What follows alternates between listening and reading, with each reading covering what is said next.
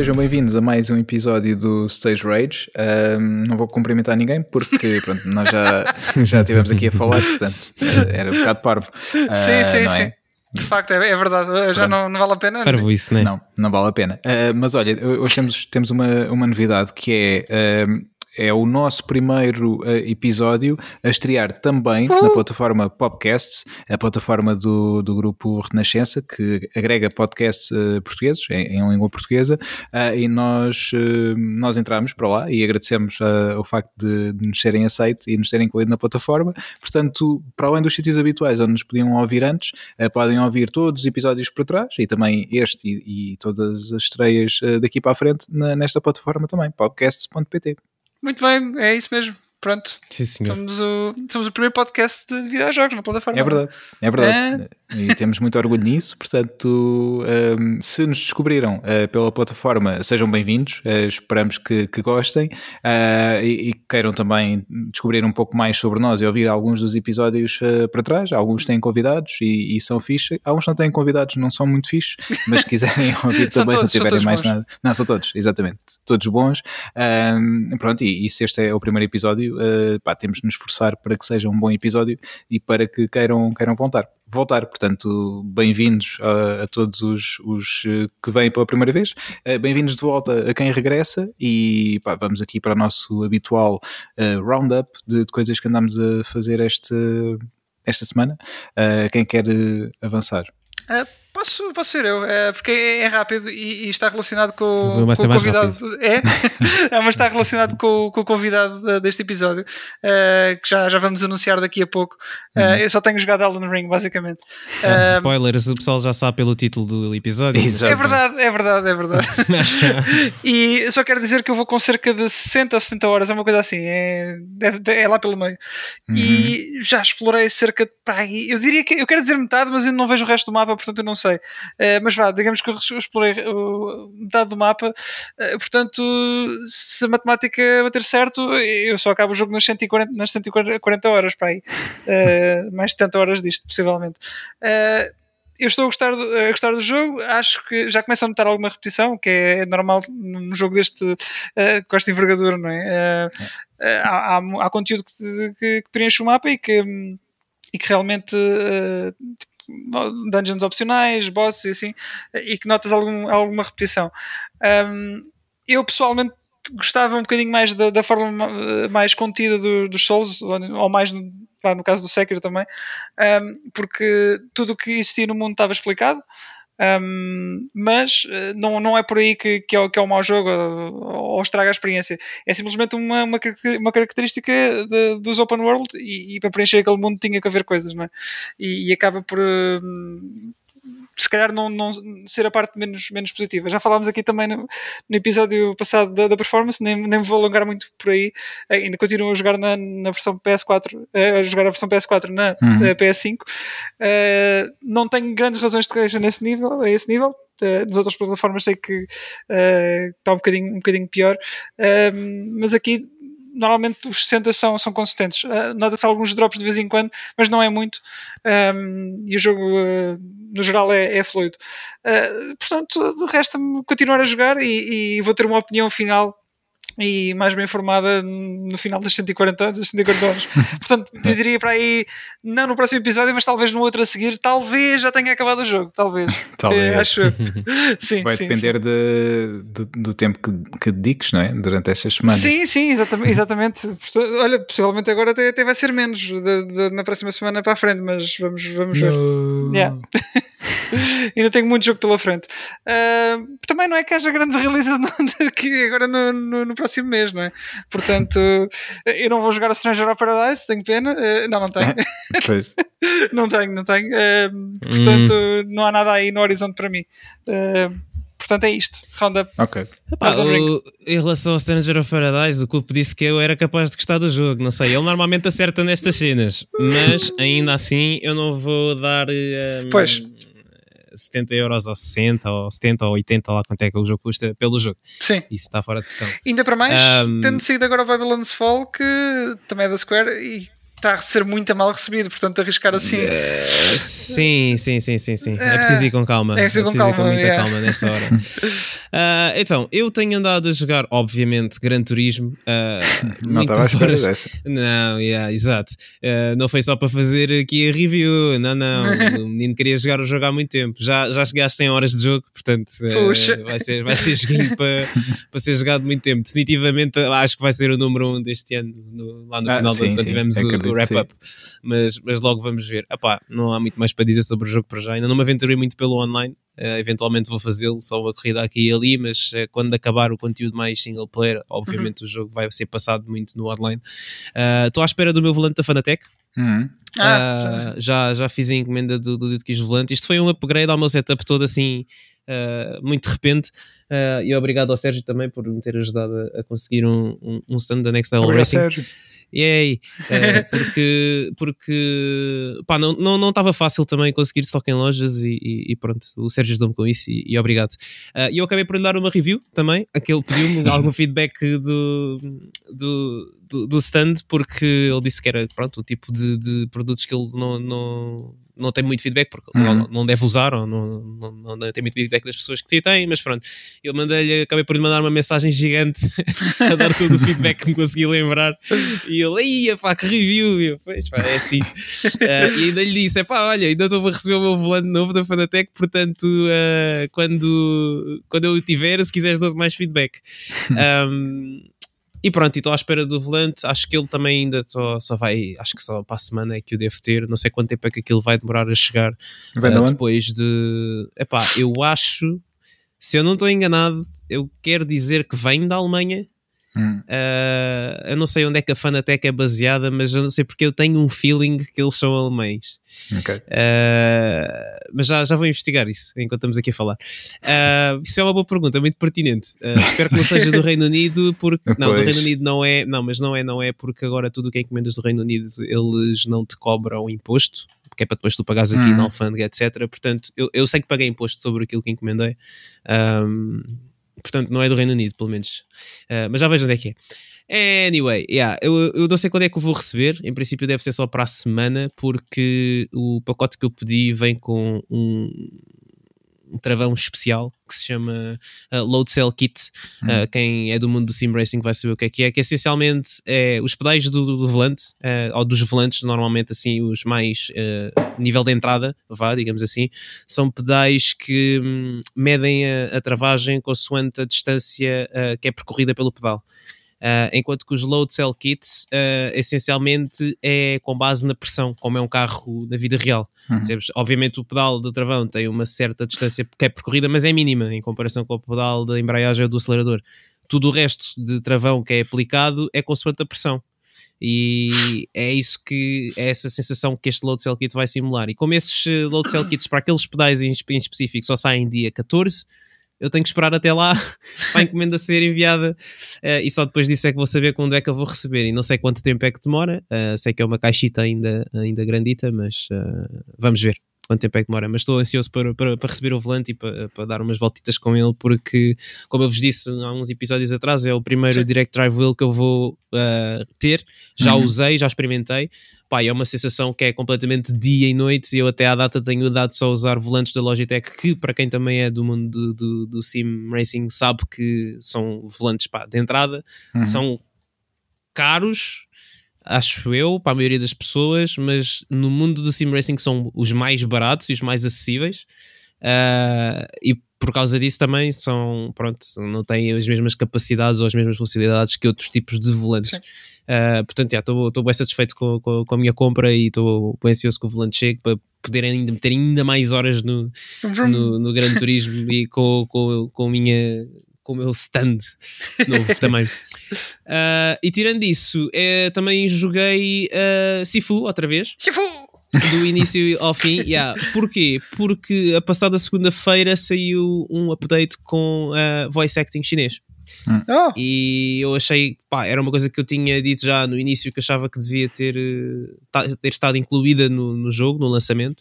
Uh, não sei qual foi o atraso, nem sei porque é que eles tiveram pressa de lançar o jogo sem uh, as vozes em chinês, mas Uh, devo dizer que estou muito satisfeito com as vozes em chinês. Fiz mesmo uma playthrough inteira do início ao fim. Agora que também já, já conheço o jogo de trás para a frente e de frente para trás, não me custou muito fazer uh, essa playthrough do início ao fim. Uma coisa que na altura acho que me custou imenso a acabar, ou chegava para aí já todo podre de velho aos 75 anos para acabar o jogo. Acabei para aí com, com 30 e foi uma playthrough assim meio molinha, nem sequer foi pensamento. Um, a única, o único defeito que eu meto no, neste novo update, que é o mesmo que eu pus no Ghost of Tsushima, era o lip sync. Ah, pois. Que, que pronto, infelizmente o lip sync continua para as vozes em inglês e não os vejo a, a lançarem um update para atualizar o lip sync para, para as vozes em chinês. Que é pena, pois. que é muito pena, é muita pena, com muita pena minha, mas uh, é o que é. Okay. E, e yeah, é o que eu tenho feito esta semana. Okay. Ah, e, e, também tenho, tenho visto One Piece. Tinha, uh, eu, leio, eu leio o manga, mas tinha uns, pá, uns 50 ou 60 episódios em atrás. E como esta arca é boa, eu pensei: pá, olha, não tenho nada para fazer, vou, vou, vou ver aqui uns quantos episódios de One Piece. Isto, enquanto, obviamente, ainda estou a, a, rever tudo o que é Marvel, como já tinha dito há uns tempos atrás. Yeah. Mas pronto.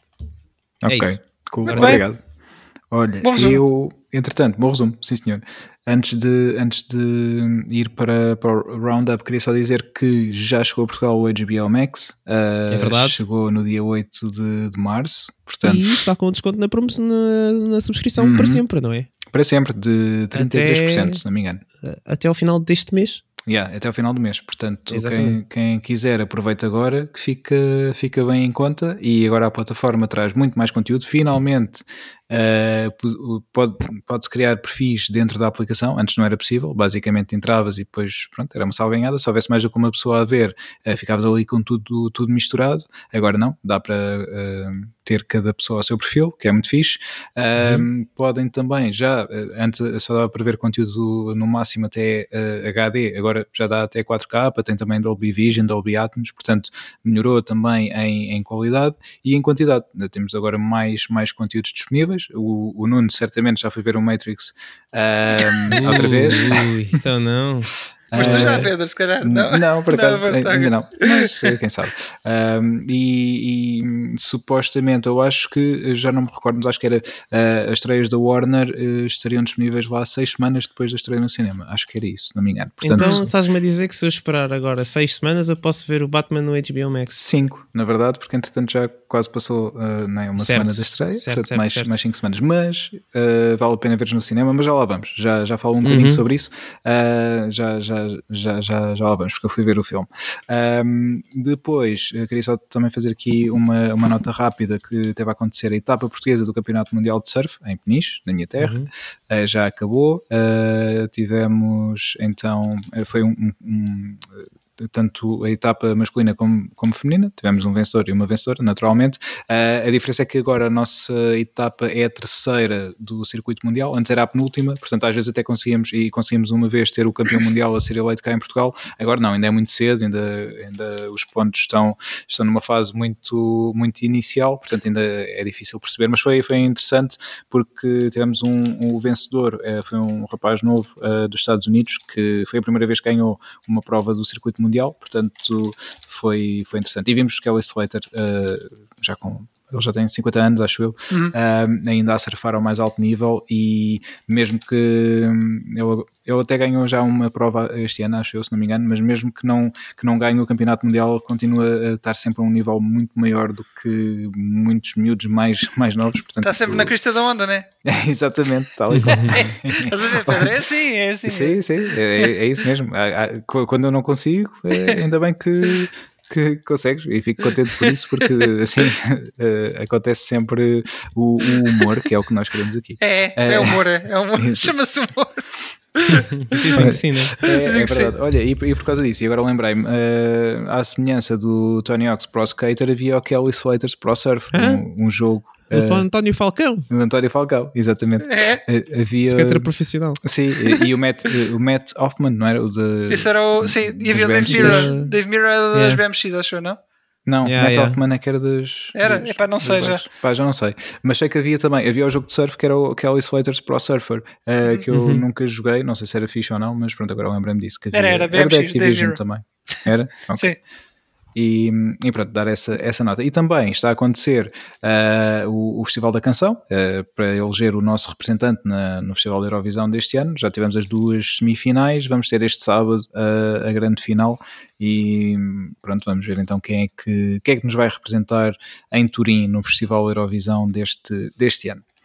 Agora, Uh, passando aqui às, coisas que, que tenho gostado a, fazer ou que tenho, ou que tenho visto, um, tenho jogado um bocadinho mais de Horizon, ainda não o suficiente para, uh, para dar aqui uma full review, mas dizer, por exemplo, hoje uh, tive, tive a jogar um bocadinho e para a certa altura tive que reiniciar, não foi reiniciar, foi fazer o load ao meu, ao meu save porque tinha que falar com uma personagem para iniciar um quest e simplesmente estava ao pé dela e não aparecia o comando para, para falar hum. com ela, então tive que que fazer uh, carregar o save e, e, pronto, e já deu. Ainda bem que os loads agora são rápidos porque pronto, em questão de, sei lá, aí dois ou três segundos estava, estava lá outra vez uh, porque havia o save point mesmo ali ao pé, portanto foi, foi rápido, mas uh, pá, é um bocado chato. Isto no, no seguimento que falámos na semana passada Sim. sobre o jogo. Lembrei-me de uma coisa que eu era para dizer já alguns episódios e esqueci-me. Lembram-se de termos comentado, Wilson, uh, dos troféus do Uncharted não fazerem um, autopop? Sim. Quando fazias upload do save. Eu descobri porque é que isso é.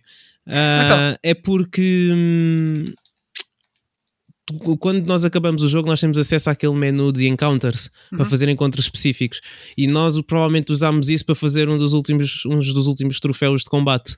Ah, Quando tu fazes okay. isso, isso não entra para estatística, por isso é hum. é que não está no save. Logo, os troféus não desbloquearam quando importaste. Ok, ok. É Mas isso não, explica o, isso não explica o crushing, porque eu tive que fazer o crushing toda outra vez. Hum, pois, isso aí acho que já foi um bug para ti. Pois. A mim desbloqueou, para mim o crashing desbloqueou. Estranho, ok. Estranho. Foi um parênteses, Pedro. Agora sim, sim. Desculpa-nos aí, mas sim. Não, não, era essa. É yeah. sempre importante eh, para as pessoas ficarem informadas. Acho, tá acho bem. De, depois, olha, é coisas que, que tive a ver nesta, nesta semana. Um, tive a ver no Netflix um documentário que é original Netflix. Aliás, é uma minissérie documental uh, sobre os acontecimentos de Paris no dia 13 de novembro de 2015. Uhum. Um, foi uns meses depois de termos estado lá, Wilson. Nós estivemos lá sim. em julho desse ano. Depois, isto foi a 13 de novembro para quem não se recorda, uh, foi, foi uma série de, de atentados uh, terroristas que aconteceram uhum. na cidade de Paris, uh, concertados. basicamente, houve explosões junto ao Stade de France, um, um estádio onde estava, estava cheio, estava, estava a acontecer um França-Alemanha, um jogo de preparação para o, para o europeu. Uh, depois houve também uma série de tiroteios em vários, vários bares, cafés da, da cidade e culminou com com o massacre uh, no, na sala de espetáculos Bataclan, uh, onde estava a acontecer um concerto dos Eagles of Death Metal, e este documentário basicamente tem, tem uh, tem pessoas que estiveram no, em todos estes locais a relatar os acontecimentos. E, e, e é um documentário que é, é duro porque é, é, real, é muito real e, e é muito recente, foi algo que aconteceu há, há pouco tempo.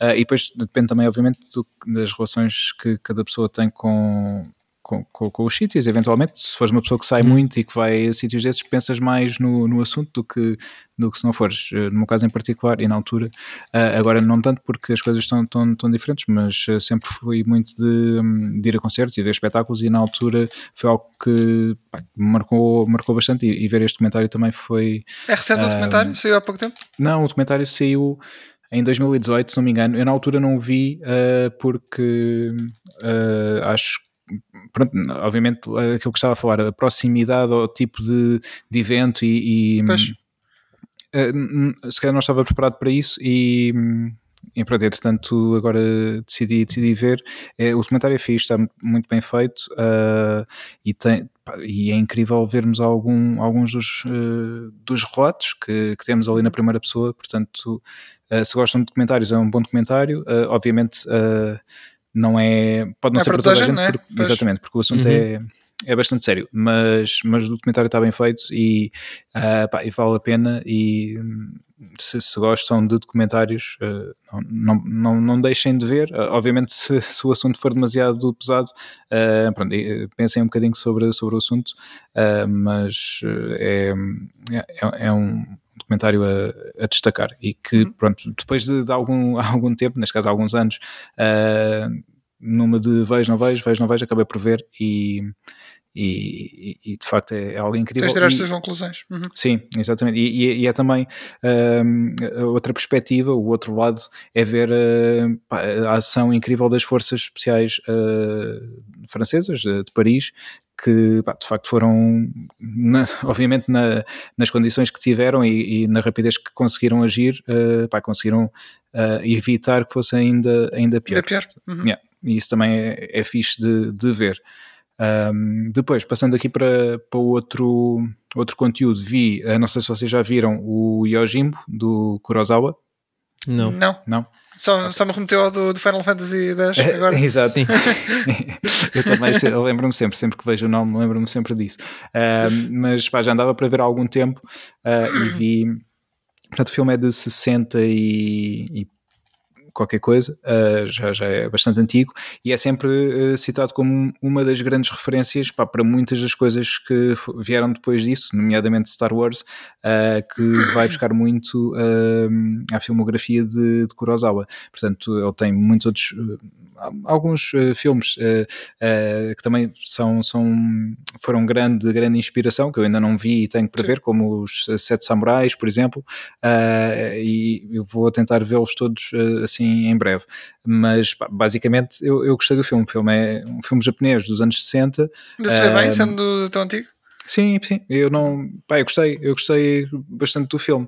Uh, o filme é todo a preto e branco. Uh, pá, e é, é retratado no, no, Japão feudal, numa altura de, de samurais. Uh, pá, achei, achei fixe, a história é engraçada, uh, apesar de tudo é, tem, tem os seus momentos de, de comédia também, e, hum, pá, e, e, gostei, uh, gostei do, da realização, gostei do, das, eh, das personagens também. Obviamente que não, não, estamos à espera de grandes efeitos visuais, claro, mas tendo claro. em conta uh, a sua altura, acho que está tá mesmo muito fixe e, e, e, também por isso é que foi e continua a ser um, uma referência uh, para. Um, para, para tantos uh, realizadores e não só. Por exemplo, o Ghost of Tsushima foi, foi buscar uh, muita inspiração uh, aos filmes de Kurosawa. Por isso também temos o Kurosawa Mode, não é?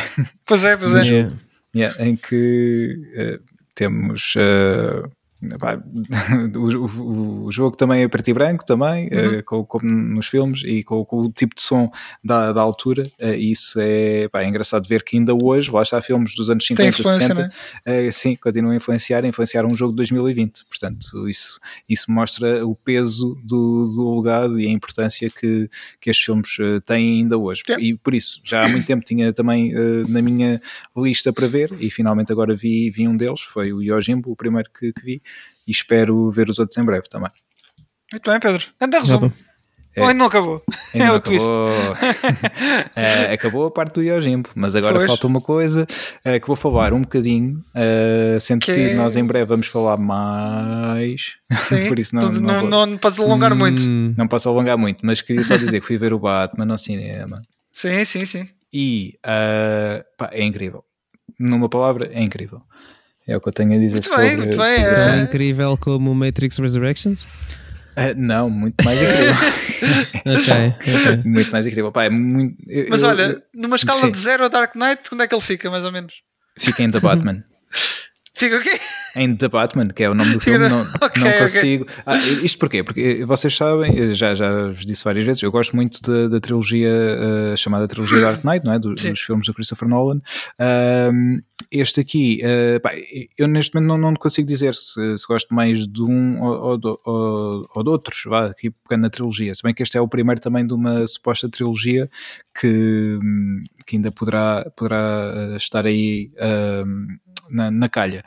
Uh, pá, eu gostei de tudo, desde o momento, desde que o filme começa. Uh, o filme são 3 horas praticamente Puxa, e eu nunca, é. nunca me senti. Uh, é o Batman está a chegar. É o Batman, sim. É, exatamente. Nunca me senti uh, pá, aborrecido do, do género. É, pá, já, já passou bué tempo. Não, por exemplo, o Interstellar é um filme que também tem 3 horas e eu fiquei sempre coado à cadeira durante todo o filme. Enquanto, enquanto o filme estava, estava a decorrer. Eh, não sei se vocês têm, têm essa, essa ideia também de quando vão a filmes muito grandes, se, se também, se, não sei se são das pessoas que se aborrecem porque é muito grande ou nem por isso. Não, depende quando, quando o filme realmente tem conteúdo para, para te agarrar e justificam as, uh, aquelas horas muito grandes.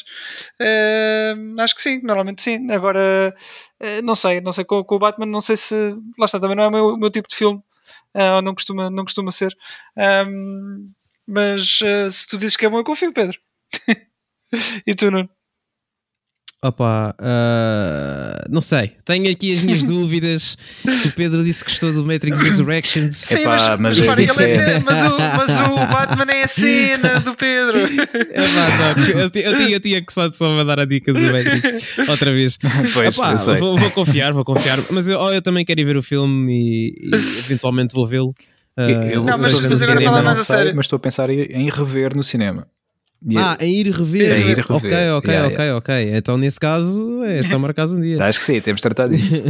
ok. Pá, isto porque eu fui ver no IMAX, ou IMAX, peço desculpa, uh, e que eu da outra vez disse IMAX Acabou e vocês a correção. ficaram, ficaram tristes. Exato. Pá, e hum, é, é, foi, foi ainda bem que fui, porque só uh, exponenciou o, o, tudo bom que o filme tem. Uhum. Até, pá, eu não, não vou fazer spoiler, só vou dizer uma, uma, uma única cena que não, não é spoiler.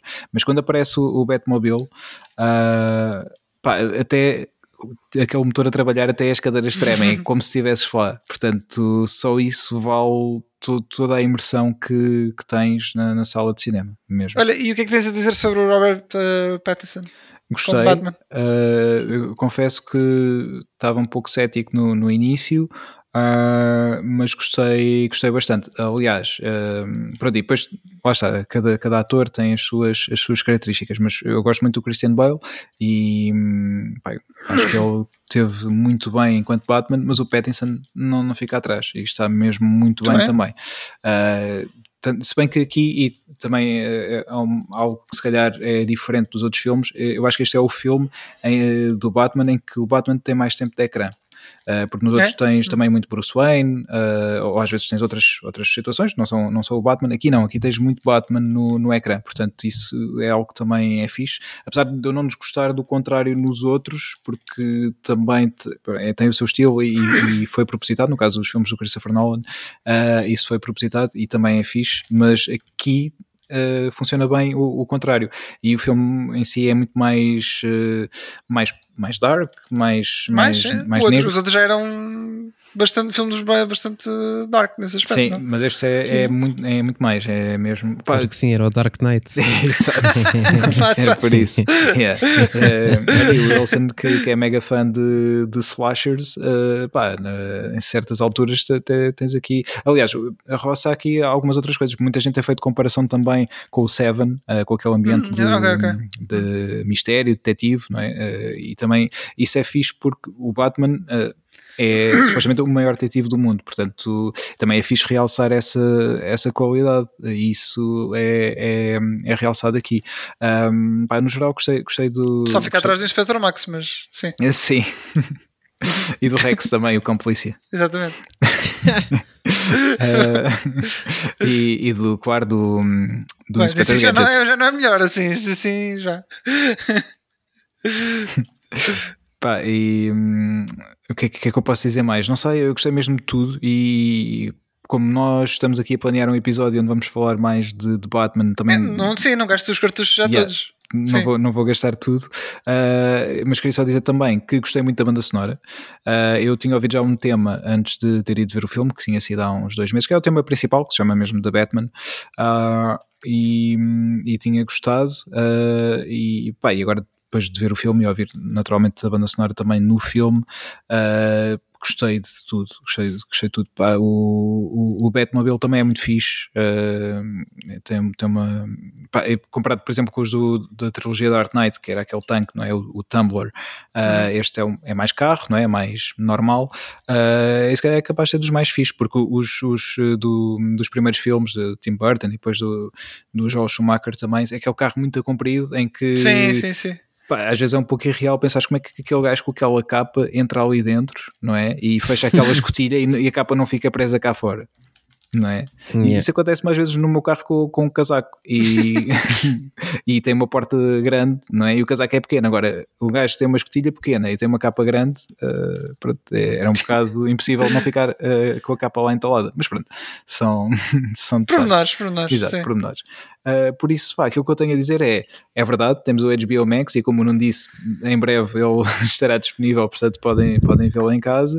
Uh, e vejam e revejam, mas antes disso, uh, se tiverem a oportunidade, pá, vão ver no cinema, quer seja IMAX ou normal, se for IMAX será sempre melhor, mas mesmo que seja uh, uma sala normal, pá, vejam no cinema e, e vai valer a pena. Cada okay. minuto das 3 horas. Muito bem, muito bem, Pedro. Sim, senhor. Muito boa análise sem spoilers aqui ao, ao, ao The Batman, mas yeah, vamos saber mais na próxima semana. Sim. Uh, entretanto, temos alguém à porta, não é? Acho que sim. Uh, pode, podes ir abrir o Wilson, por favor. Posso, mas diz quem é. Olha, deixa-me ver não aqui. No... até agora. É, ok, então deixa-me ver aqui. Mas, o pessoal já sabe, já está é, no, é verdade, é Pois é, pois é. Uh, mas eu vou ver aqui no ecrã. Vou ver no ecrã da videochama. Ah, é, é o, o Rui. O Rui é Modesto, o Hurricane. Está tá aí. Acho que vai falar connosco sobre Elden Ring, Monster Hunter e é essas coisas. Exatamente. Quem não tinha lido a descrição até agora, fica a saber e apanhar de surpresa. Exatamente. Então vamos lá a isso. Vamos, vamos lá. Então, até já. Até já. Até já. Olá a todos, uh, outra vez uh, estamos uh, aqui já na presença, ou melhor, com a presença de Rui Rurican Modesto. Olá Rui, como estás? Olá Pedro, e olá Nuno e olá Wilson. Olá, olá Rui, tudo bem? Olha, obrigado por teres vindo até cá uh, falar connosco. Vamos falar de várias coisas, de ti uh, principalmente, e também aqui de, de alguns dos, dos jogos que, que, mais te aquecem o coração também. Uh, vamos aqui desbravar terreno sobre, sobre, sobre eles. já vamos falar um bocadinho mais sobre isso. Antes, antes de mais, tu tens um canal no, no YouTube, as pessoas podem, podem encontrar-te em, em Hurricane, no, Exatamente. no YouTube. Uh, portanto, o canal é em inglês, uh, apesar de tu seres português, fazes conteúdo em, em inglês, portanto, tens aqui uma audiência uh, mundial, porque obviamente chegas, chegas a mais sítios do que se falasses apenas em português. E se calhar começamos exatamente por aí. O que é que te levou a criar um canal de YouTube e, e em inglês? Epá, eu gosto de jogar jogos e não posso simplesmente jogar jogos e não trabalhar. Portanto, decidi que eu queria fazer com que o meu trabalho fosse jogar jogos porque isso parece-me bem divertido. Yeah. Uma das maneiras de fazer isso é basicamente falar sobre jogos, mas não, não é bem só isto, porque também tenho alguma paixão por um, edição de vídeo uhum. e uhum. esse tipo uhum. de, de, média. Depois, eventualmente, também comecei a gostar mais de, de live streams. No fundo, tudo o que diz respeito a falar sobre jogos online é algo que me dá bastante prazer porque hum, também, também digo já, se, se eu começasse com isto nessa ideia de ok, eu vou ganhar dinheiro a jogar videojogos, mas depois eventualmente eu chegasse a um ponto que eu tive, pá, não gosto de editar, é pá, não gosto de fazer live stream, claro. não dava, não, não, não consegues continuar com isso porque uhum. é um é um, um, meio um bocado difícil de, de te manteres uhum. uh, a criar conteúdo e a fazer essas coisas todas uh, sem teres alguma motivação e paixão pelo assunto. Uhum. A não ser que tenhas alguém na equipa que te fizesse essa parte, não é? Tu, tu fazias só não, outra mesmo, parte. Mesmo assim, porque é tipo, há muita gente que pensa que o pessoal que cria conteúdo está simplesmente a ok, aqueles gajos jogam jogos e acabou, mas uhum. não, não é uma experiência muito diferente. Tu estares a jogar um jogo e tu estares a gravar um jogo ou estares a fazer uma live stream é completamente diferente estares uhum. relaxado a jogar o teu jogo, Sim. a divertir-te, não sei o quê, e estares a tentar eh, ser eh, entertainer. Criar, exato, criares algum valor de entretenimento para uma audiência é completamente diferente. Pois. Por sorte eu gosto das duas coisas, por isso. Juntaste o útil Calhou ao agradável. Exato.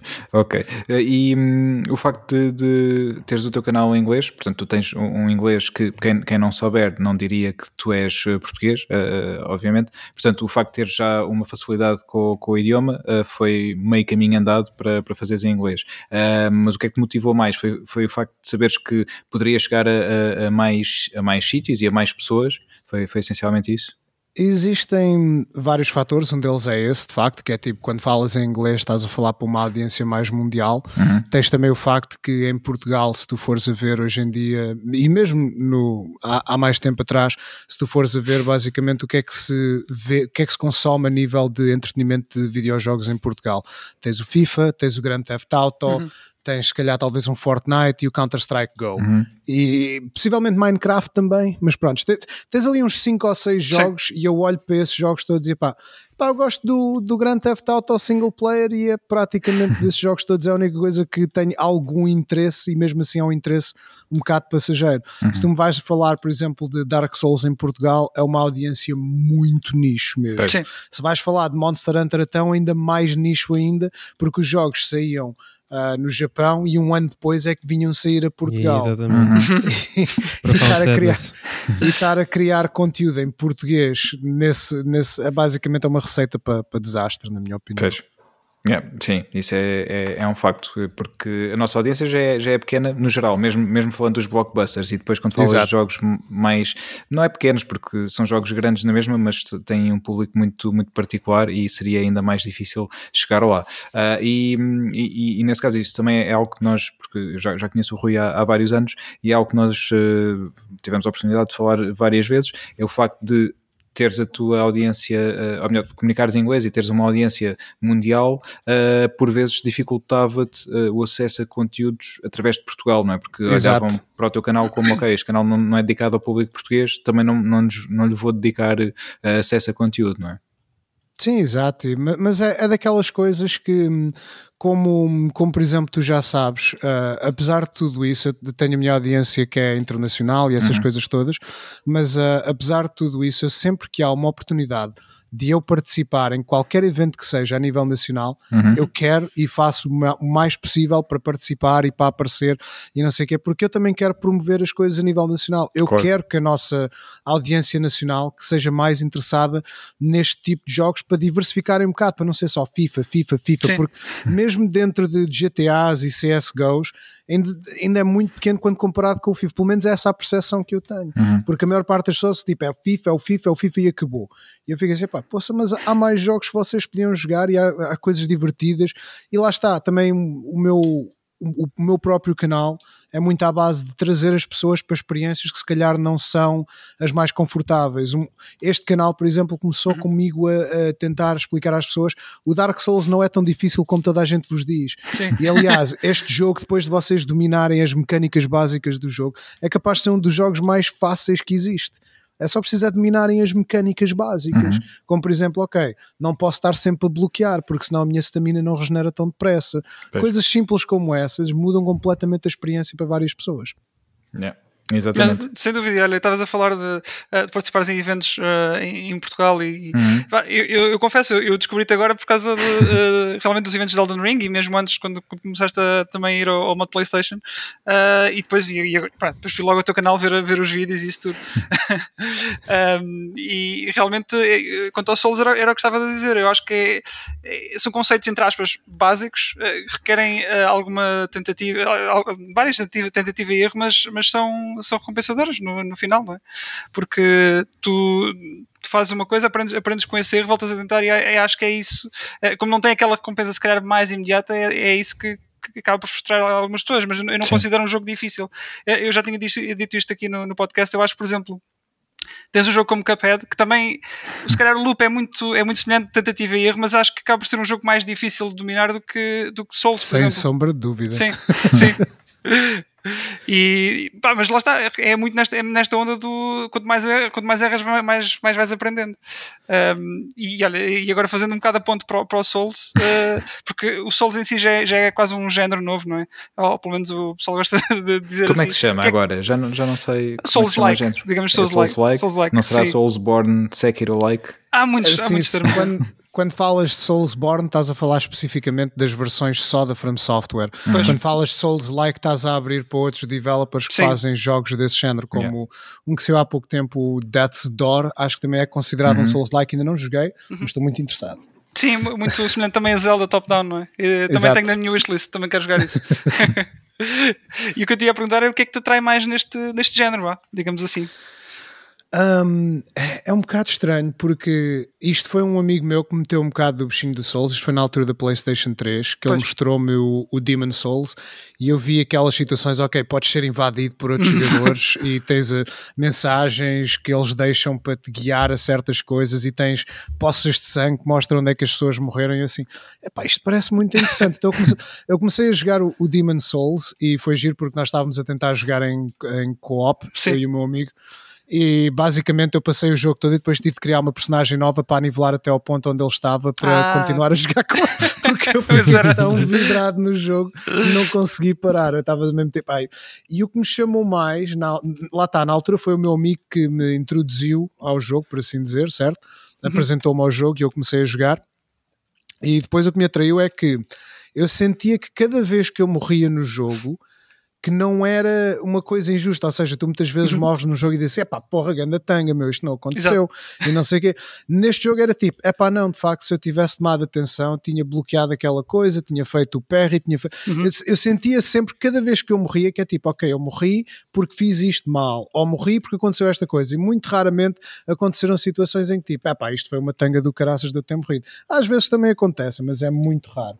E isso foi o que me puxou, porque tu, lá está, tu muitas vezes quando quando, as pessoas falam em dificuldade, e por exemplo, tu tens vários jogos que têm vários níveis de dificuldade e tu metes na dificuldade máxima, Sim. muitas vezes o que acontece é que eles basicamente metem o, o os hit points dos monstros gigantescos e yeah. tu basicamente não é mais difícil, simplesmente tu acabas por morrer porque estás cansado. É tipo, man, já estou aqui há 20 minutos a fazer a mesma coisa nesta porcaria deste monstro e o gajo não morre, meu.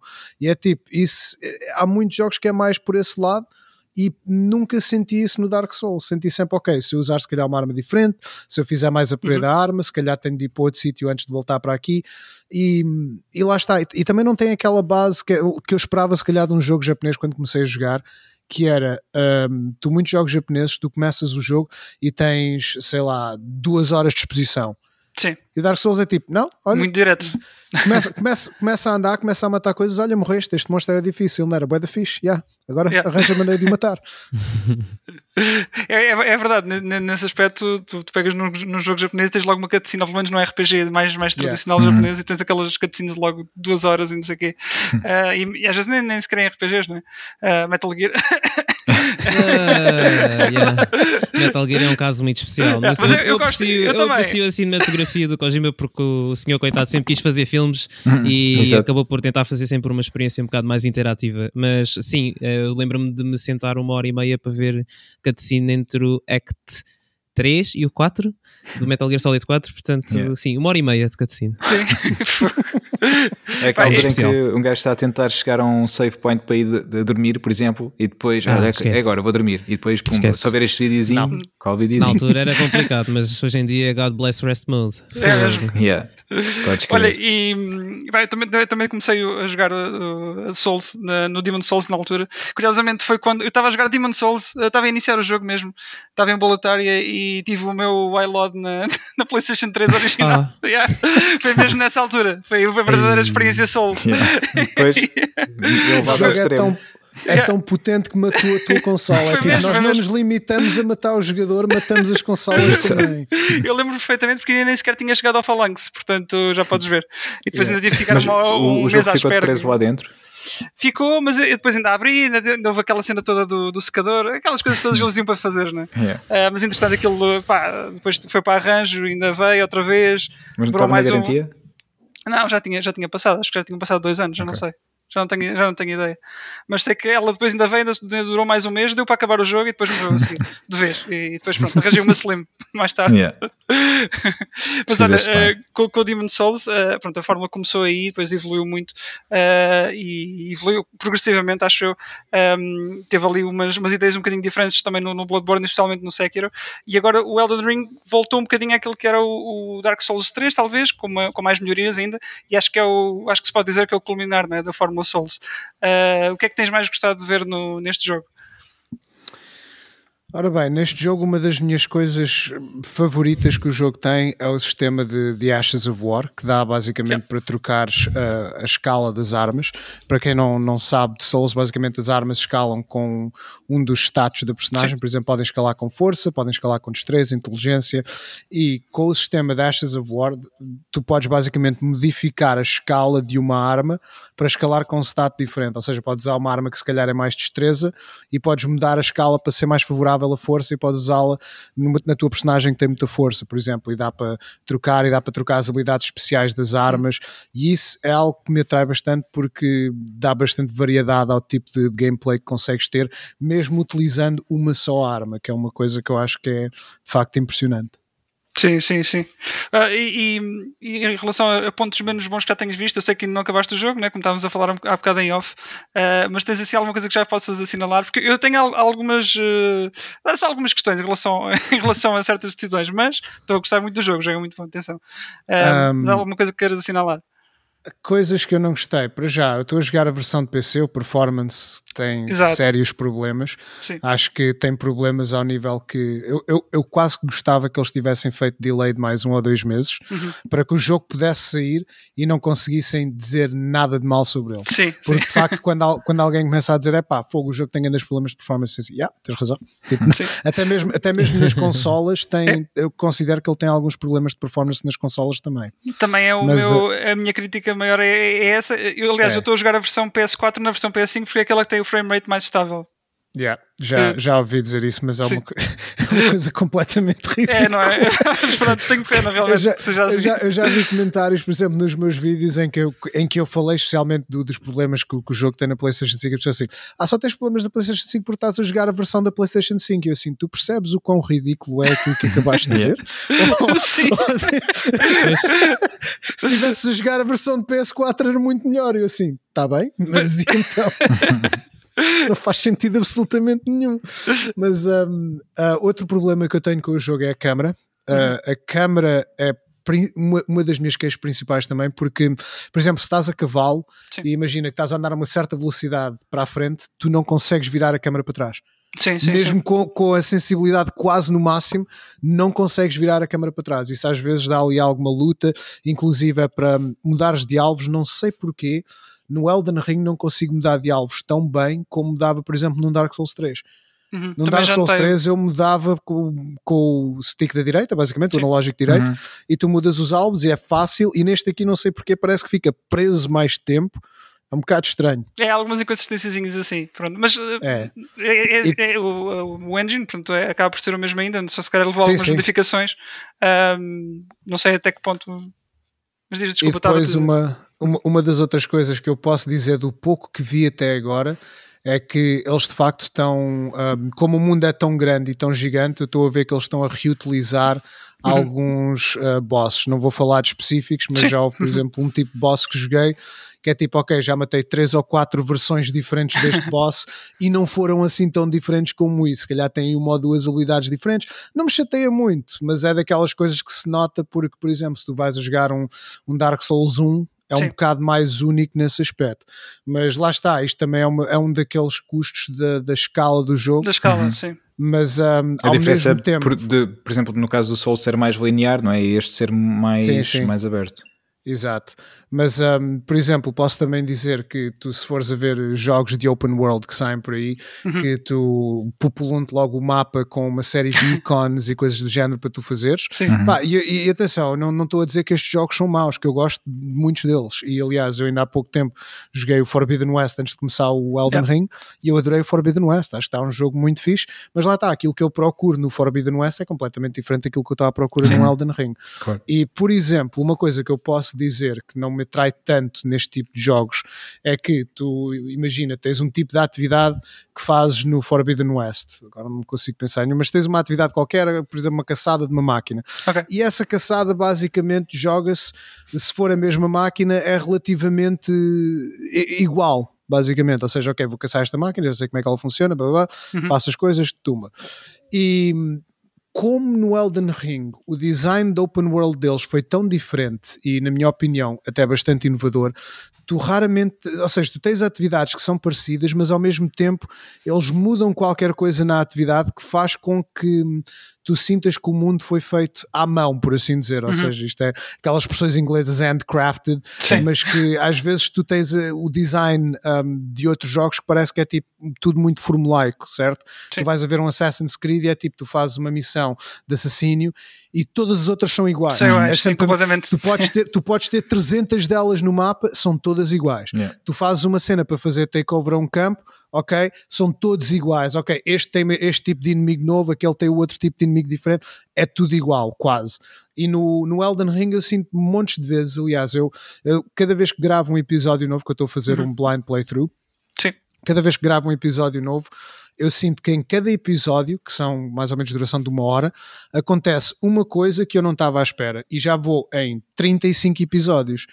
Pois. E se em 35 episódios, em cada uma hora de jogo, que acontece qualquer coisa que eu não estava à espera, acho que é impressionante uhum. os gajos conseguirem fazer isso. Sim, Olha, sim acho que descreveste muito bem, aliás, tanto, tanto as partes positivas como as, uh, aqueles menos, pontos menos bons, acho que, que se alinham perfeitamente com, com o que eu digo, que é no caso da, da performance e de, do conteúdo um bocadinho repetido, repetido, porque lá está, a escala também é tão grande e acaba Exato. por ser, entre aspas, necessário uh, fazer, fazer um pouco isso. Mas yeah. uh, nada bate aquele, aquele sentido de exploração que, que o jogo oferece, isso é, isso é muito fixe. se bem que eu, eu, devo dizer que eu, eu gostei, eu sou um bocado fanboy do, do Sekiro neste momento, e eu gostei, eu gostei muito desse desvio que eles fizeram e gostava de continuação mais por aqui. Mas, mas está a saber, a saber bem jogar o Elden Ring. Mas eu, eu, eu, gostava de ver uma continuação de Sekiro de alguma forma um dia. Eu vou-te eu vou -te dizer uma coisa que é a nível da From Software, isto é, isto é a minha opinião. Sim. Eu acho que a From Software está sempre no seu melhor quando estão a fazer IPs novos. Uhum. Ou seja, eles fizeram o Demon Souls, depois fizeram o Dark Souls. Dark Souls excelente, melhorou tudo o que havia é para melhorar no Demon Souls.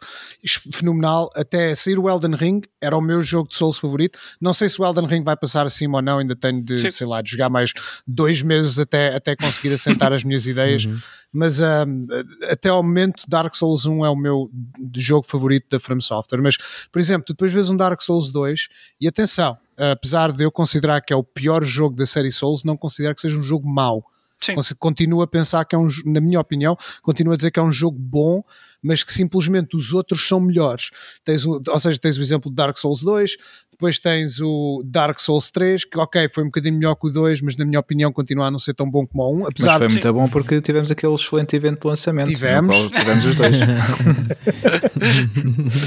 um, mas, mas pronto, tens um bocadinho melhor que o 2. Há pessoas que preferem o 3 ao 1 e eu, epá, tudo bem, cada, cada qual prefere o seu e acho que isso é uma coisa boa. Mas, por exemplo, depois tens um Bloodborne que eu achei que foi fenomenal foi. e muito melhor que tanto o Dark Souls 2 como o Dark Souls 3. E o Dark Souls 3 ainda veio depois do Bloodborne, uhum. e para mim o Bloodborne continua a ser melhor. E depois tens um Sekiro que lá está, é outra vez a From Software, tipo, ok, agora vamos mudar a cena, agora tens um grappling hook e saltas por todo o lado e, e, e mudaram completamente o estilo tão... de jogo que é. era. O combate, yeah, o combate está genial também, mas é mais limitado porque tens uma arma. Sim, sim, sim. Mas pronto, yeah. depois acabas por compensar com, o, com o Prosthetic Arm, também tens essa, essa variedade toda. É, eu, eu gostei muito, especialmente do setting, também sou, sou suspeito, mas uh, eu gostava de ver, ver mais Sekiro um dia destes, que eu pá, explorei aquilo mas, tudo e mudar tudo vezes, foi muito fixe. Mas lá está, estás a ver, eu acho que se é. eles, se a From Software fosse fazer o Sekiro 2, uhum. eu acho que não vai ser tão bom como o que quer que seja que eles façam a seguir. Ou seja, sim, imagina, sim. se eles fizessem o Sekiro 2 em vez de fazerem o Elden Ring, eu não acho que fosse tão bom como o Elden Ring. Se eles fizessem o Bloodborne 2 em vez de fazerem o Elden Ring, eu não acho que ia ser tão bom como o Elden Ring. Eu acho que a From Software está mesmo no seu no seu pico, quando é a altura tipo, ok, vamos fazer um IP novo e agora é isto, tumba. Apesar de ser familiar, eles mudam o conceito e é fazem é jogos que são fenomenais. Quando, quando eles têm de repetir, e eu acho que é mesmo uma, uma coisa do, do, Miyazaki, que ele, ele já disse em entrevistas, que é tipo, epá, eu não quero que nós estejamos sempre a fazer a mesma coisa, não quero ser o gajo que está sempre a fazer o Dark uhum. Souls, eu quero fazer outros projetos, queremos fazer novos projetos e, e, ele considera até que acho que é uma obrigação dele inovar na, uhum. na indústria. Eu assim, é pá, fenomenal. Acho que eles estão mesmo bem quando estão a fazer IPs novos. E, e achas que para, para este IP, uh, eh, para este novo IP, lá está, a criação do Elden Ring, uh, o facto de terem ido buscar o George R. R. Martin foi algo uh, importante para, para que o jogo tivesse este novo mundo e, e todas estas novidades. Notas assim um, ehm, as impressões do George R. R. Martin tão, tão vincadas como seria de esperar ou nem por isso? Eu ainda estou muito cedo no que diz respeito à história principal para, para opinar sobre isso. Eu, eu, noto que às vezes tens diálogos que duram mais tempo do que eu esperaria num uhum. jogo de Souls, quando estás a falar com personagens, mas tirando isso ainda não notei uma diferença brutal, porque lá está, o que o George R. R. Martin fez foi deu-lhes uma base ele escreveu a lore do mundo, uhum. mas a escrita mesmo da história continua a ser feita pela From Software. A From yeah. Software simplesmente usou a base que o George R. R. Martin criou para criarem o mundo do Elden Ring. Uhum. E um, epá, eu, ainda, eu ainda não noto assim nada que possa dizer, é pá, fogo, de facto isto é completamente diferente por causa do George R. R. Martin e acho até giro quando eles fizeram a entrevista ao, ao George R. R. Martin, ele uhum. disse assim, eu não estava à espera que eles fizessem aquilo às minhas personagens e tu começas a, pensar, começas a pensar no Miyazaki assim a olhar, ok, este gajo aqui vamos lhe pôr 10 braços e o George R. R. Martin, hã? E, assim, yeah, e, vai, e vai segurar tipo 5 ou 6 machados em cada braço e não sei o quê. E o George R. R. Martin, para, por favor, o que é que estás a fazer? Porquê? Ah, muito bom. Olha, e, e, e, aqui outro ponto que já agora também vos queria perguntar, eh, neste caso uh, vocês os dois, uh, Rui e Wilson, que estão a jogar o jogo, uh, a banda sonora é sempre também um, um fator muito importante no, nestes jogos, sempre muito, muito épica, muito orquestrada, e o mesmo acontece aqui também com a do Elden Ring. vocês acham que está muito na linha do, do que já é habitual, ou temos aqui também um step up ao que, ao que havia anteriormente? Rui, força. Uh, eu acho que eles fizeram um bocadinho de step up porque, e, e nota-se logo na, na, música do título principal, uhum. uh, porque um, eu, eu, reparei Mais logo melódica. desde a altura do, do, do, network test, eu reparei logo que, ou seja, tu se estiveres a lutar, por exemplo, um boss numa masmorra normal é algo que parece relativamente familiar a um, a um Dark Souls, a um Bloodborne, para, ouves aquelas coisas familiares, mas quando estás no, no main title, notas que tem mais, não sei, parece que tem mais ritmo, tem mais percussão, tem mais, uhum. tem mais algo que, que, o, que uhum. tu não vês. E uma coisa que eu já reparei, porque já, já vi alguns highlights que não devia ter visto, infelizmente, que aparecem no meio de vídeos do, do nada que eu não estou à espera. É quase impossível evitar. Vejo, é, é, é quase impossível evitar. E o que eu ouvi também é que também ouves mais um, vocais angélicas ao estilo uhum. japonês, que tem, tem um estilo muito, muito específico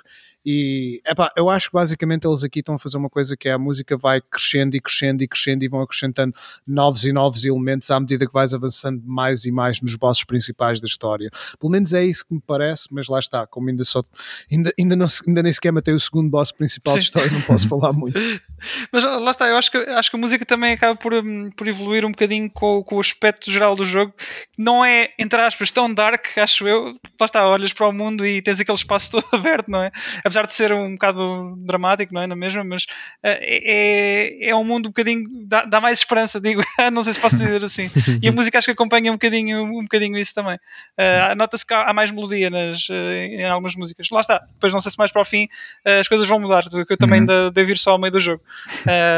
mas até agora está, está sempre bem recebida a música. Sim. Olha, já agora é. sobre, sobre, a música, deixar aqui também só a informação para, para quem tiver interesse, uh, vai, vai existir, alguns no verão de 2022, mas já está em, em pré-venda, uh, uma edição limitada, uh, é já não sei de quantas, quantas unidades, uh, deixa-me ver aqui, 6.999 unidades uh, de banda sonora em vinil, em 8 discos, portanto uma verdadeira edição de colecionador para quem gosta de... Para quem gosta do jogo e para quem gosta de bandas sonoras de videojogos também, obviamente. Muito bem, muito bem. Olha, Rui, tenho mais uma pergunta para ti sobre, sobre Souls. Uh, esta é um bocadinho, é, é uma curiosidade, porque vejo muita gente a, a, jogar o jogo e acha que a experiência tem que ser uh, solo, ou seja, uh, não há caçamas, não há nada, e, e eu ia te perguntar como é que se tem depois esses, esses, limites ou se usas o resto das ferramentas. E aqui estou a, estou a referir-me, por exemplo, ao caso das Spirit Ashes no Elden Ring. como é que vês essas, essas tools que o jogo que eles te deram agora? Não só não só acho que é um bocado ridículo as pessoas, porque eu, eu tenho visto algumas pessoas a, a, falar sobre isso que eu, que eu sigo, inclusive, é que dizem: é pá, quando matas alguém com um summon, Sim. foste tu que mataste ou foi o summon. Eu acho que é completamente ridículo as pessoas estarem a fazer isso, porque no fundo cria uma, uma barreira artificial barreira, né? para, para, uhum. para, por exemplo, imagina que há uma pessoa que está a começar o jogo completamente do nada, como eu fui ao, fui ao Maluco Beleza lá com, com o Rui Unas, uhum. e tipo, eu, eu, cheguei lá e pus o Rui Unas a lutar contra o Margaret, mas tipo disse, olha, fazes summon deste NPC que está aqui, fazes summon da, da Alfreca e Sim. vai lutar. Ele, ele, quase matou o boss e acho que isso é importante para, hum, para jogadores que são completamente novos para a franquia, para uhum. fazerem isso. E digo mais, eu faço os summons porque já tivemos tivemos uh, Souls, em que uh, tu fazeres bosses na companhia dos summons era essencial para completares as quests deles, por exemplo. Mas uhum. um, há vários fatores aqui a ter em conta, como por exemplo, eu posso estar a fazer um boss em que o meu nível é muito mais baixo do que o nível uh, intencionado para fazer aquele boss e posso fazer um summon por essa razão, ou pode-me simplesmente apetecer ter um, you know, you know, ia bem. Estás à vontade, vais fazer vida estás à vontade. Deixa estar, deixa estar. Este é o único episódio em que o Gonçalo não vai poder dizer nada em relação aos estrangeiros. Continua. Mas um, pode, um, basicamente posso, posso estar a ter muitas dificuldades com um boss e posso puxar do summon, ou posso simplesmente querer não fazer com summons. Ou seja, eu não acho que as pessoas devam impor esse limite nelas próprias, uhum. a não ser que queiram fazer isso por razões, ok, não, quero fazer uma challenge run, não quero estar a, uhum. a fazer summons, nada disso. Isso são coisas diferentes. Se as pessoas quiserem fazer isso, acho que têm todo o direito de fazer, ou se consideram que não, eu acho que isso é quase como fazer batota, pá, tudo bem, mas estarem a, a, tentar criticar outras pessoas porque estão a ter uma experiência diferente, epá, isso, isso eu não concordo muito. Acho, é. acho muito bem que as pessoas usem summons se quiserem, se não quiserem, não usem. Eu tenho usado uh, por vezes em certos bosses, mas eu também já tive várias situações em que eu, como disse, sou teimoso e eu basicamente vejo um boss e eu tipo, eu bato no boss e desconto-lhe, sei lá, menos de 1% de vida e fico assim, é pá, eu se calhar não devia estar aqui, mas pois agora vou-te matar. e, e aí eu uso tudo aquilo que tiver para matar um boss. Mas um, eu, eu, não considero que seja fazer batota nem nada desse género. Acho que cada pessoa deve impor uh, o nível de desafio que quer, porque uhum. essas ferramentas estão no jogo para serem utilizadas. Eu, eu, eu, concordo absolutamente, até porque, ainda para mais, eh, no Elden Ring foi estas Spirit Ashes foram um dos, dos selling points é, do, do, jogo, portanto, eu acho que também estamos a, se, se não forem utilizadas pelo menos em algumas, algumas partes, estamos a perder alguma parte do jogo. Exatamente. Uh, que foi, e, e, ainda para mais, tem muito ênfase a quantidade de Spirit Ashes que, que já tenho, eh, pá, já, já nem sei bem. Mas eu também tenho utilizado em alguns bosses, noutros nem tanto. Encontro situações em que, que acho que até atrapalham por vezes, noutras são, ajudam bastante e pá, não, não me sinto, não tenho aquela coisa aí, agora estou a fazer isto solo, não tenho esse, esse complexo, mas tenho visto esse assunto a ser debatido uh, na, na net, e... então. E diria mais, para, para, pessoas que estão a começar eh, mesmo, hum. ou, ou, que simplesmente não têm tanta, tanta experiência, façam summon de outros jogadores. É pá, se é isso que vos faz divertirem-se no jogo, façam summon de outros jogadores, façam co-op com outros jogadores. Não deixem que ninguém vos diga como é que devem jogar o jogo.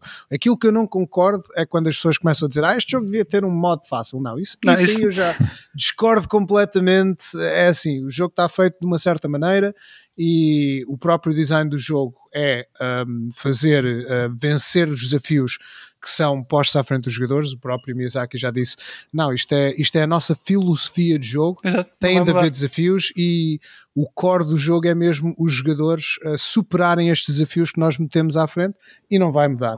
E isso, isso eu acho que é bom. Mas lá está, o Miyazaki diz: pá, estão aqui estas ferramentas todas, podem fazer summon de jogadores, podem fazer summon de espíritos, podem fazer summon de NPCs. Isso para mim vale tudo quando alguém está a jogar e se quer divertir, epá, vale tudo. Façam como quiserem. Façam Sou dois da, da mesma opinião. Sim. Vale tudo.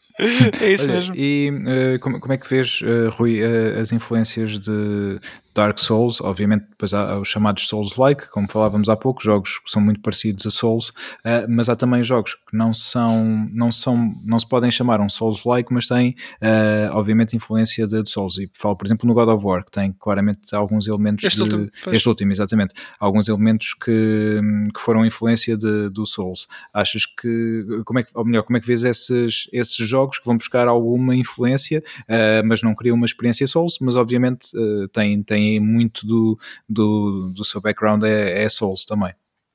Eu acho que a indústria dos videojogos é uma, uma indústria muito derivativa. Não sei se esta é a palavra certa, mas é basicamente as pessoas tiram inspiração de uma coisa e fazem uma coisa nova. Desde que não uhum. seja uma, uma cópia exata, certo? Ou seja, desde que alguém não esteja a tentar copiar tudo aquilo que o Dark Souls está a tentar fazer, eu vejo isso como uma coisa boa porque são mais opções para, para jogos que, que as pessoas podem divertir-se a jogar. E inclusive eu diria mesmo que o, o Demon Souls veio numa altura essencial para a indústria em que basicamente naquela altura a maior parte dos jogos que saíam uh, o grau de dificuldade era tipo, consegues carregar no X, ok, ganhaste, uhum. consegues acabar o jogo. Esse era o grau de dificuldade. Yeah. E depois apareceu o Miyazaki e disse, não, agora vamos fazer aqui o Demon Souls e tem de fazer um bocadinho mais do que carregar no X. E as pessoas assim, o quê?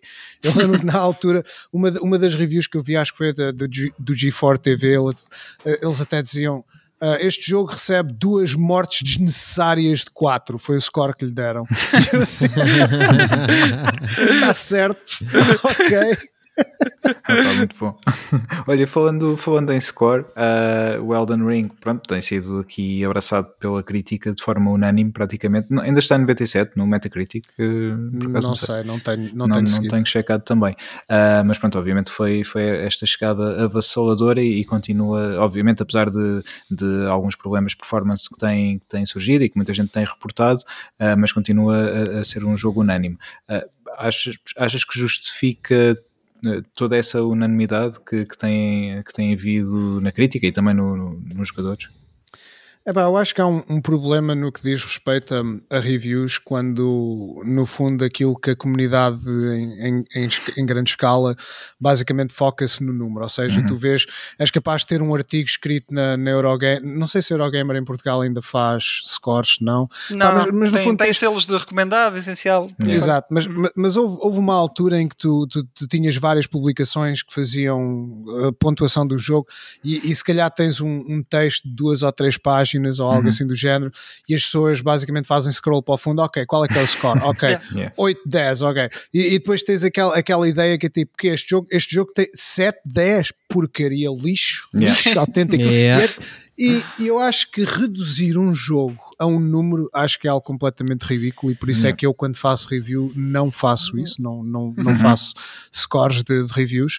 E no fundo lá está, eu não, eu não, dou muita importância ao facto que o Elden Ring tem 97 no Metacritic uhum. ou quando tiver, para mim acho que é um jogo que está espetacular Uh, e se justifica o 97 ou não, não sei, porque lá está, isso tudo depende das pessoas que, que fizeram também. review, depende da perspectiva da pessoa que fez, se é alguém que gosta de Souls ou não, porque para alguém claro. que gosta de Souls é óbvio que vai ter um, um, um número bastante alto de, de, de, avaliação, porque o jogo está muito bem feito, tem uhum. problemas de performance, uh, possivelmente tem mais uma ou duas coisinhas que se calhar se conseguem apontar, como estávamos a falar, da câmara, um bocadinho uhum. de repetição de inimigos, mas lá está, quando vês isso a nível da escala do jogo, é algo que é muito fácil dizer, é pá, ok, eles repetem aqui umas quantas coisas, mas o jogo é gigante, não tem Sim. tantas coisas. É preciso ver quantas coisas é que estão repetidas versus quantas coisas é que são completamente originais uhum. no jogo, que eu ainda nem sequer consigo dizer porque ainda não vi tudo.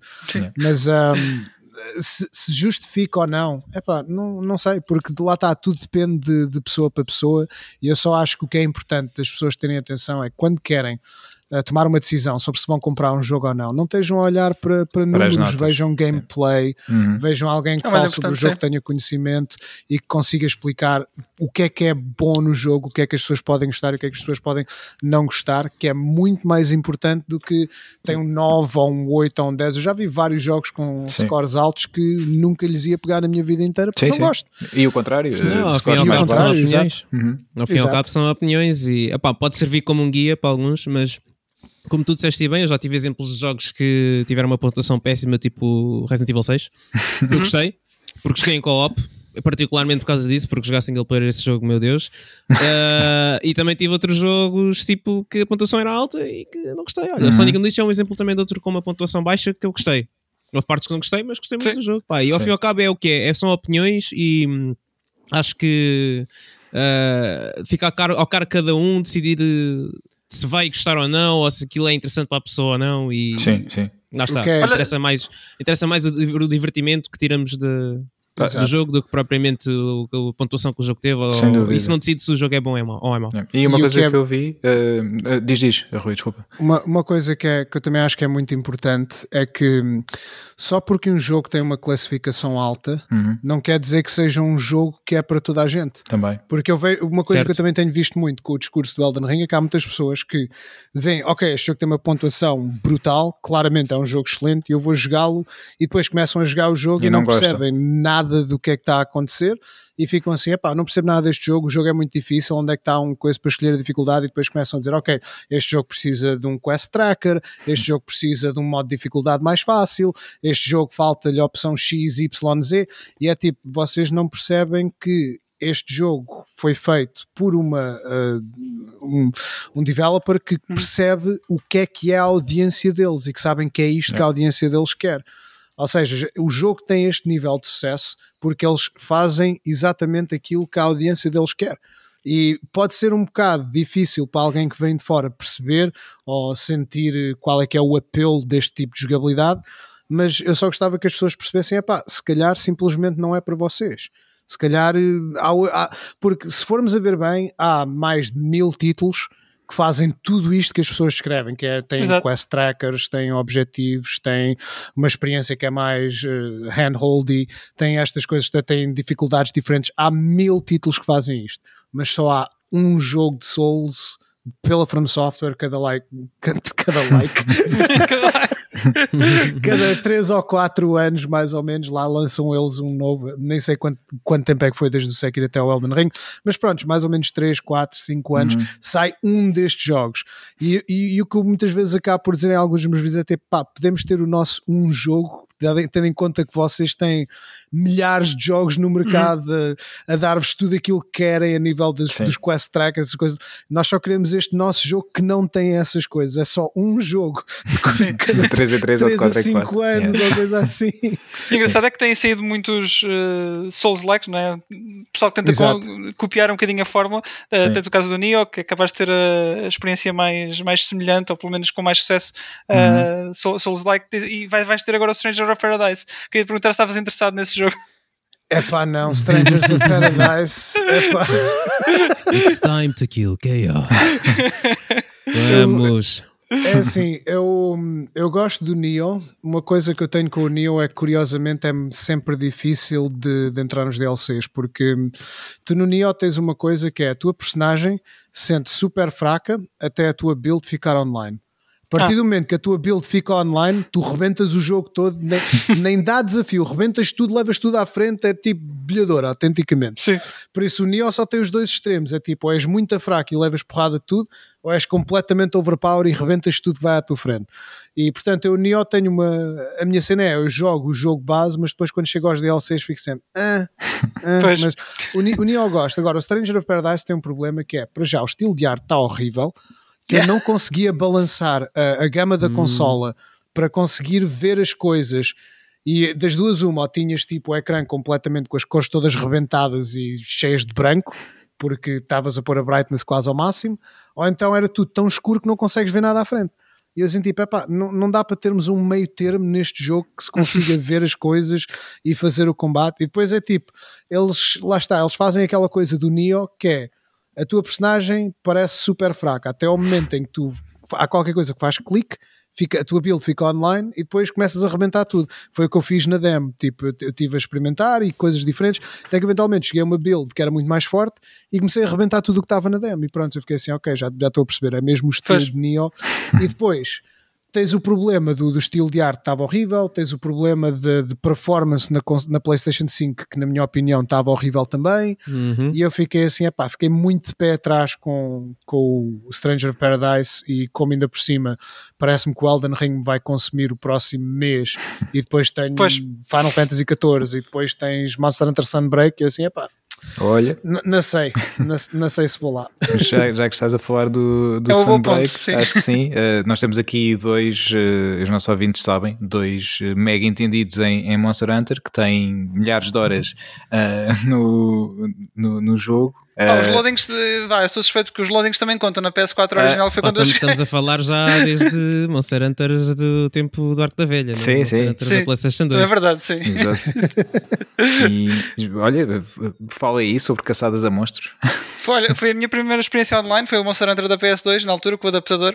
Um, acho que a primeira vez. Pá. É verdade, é verdade.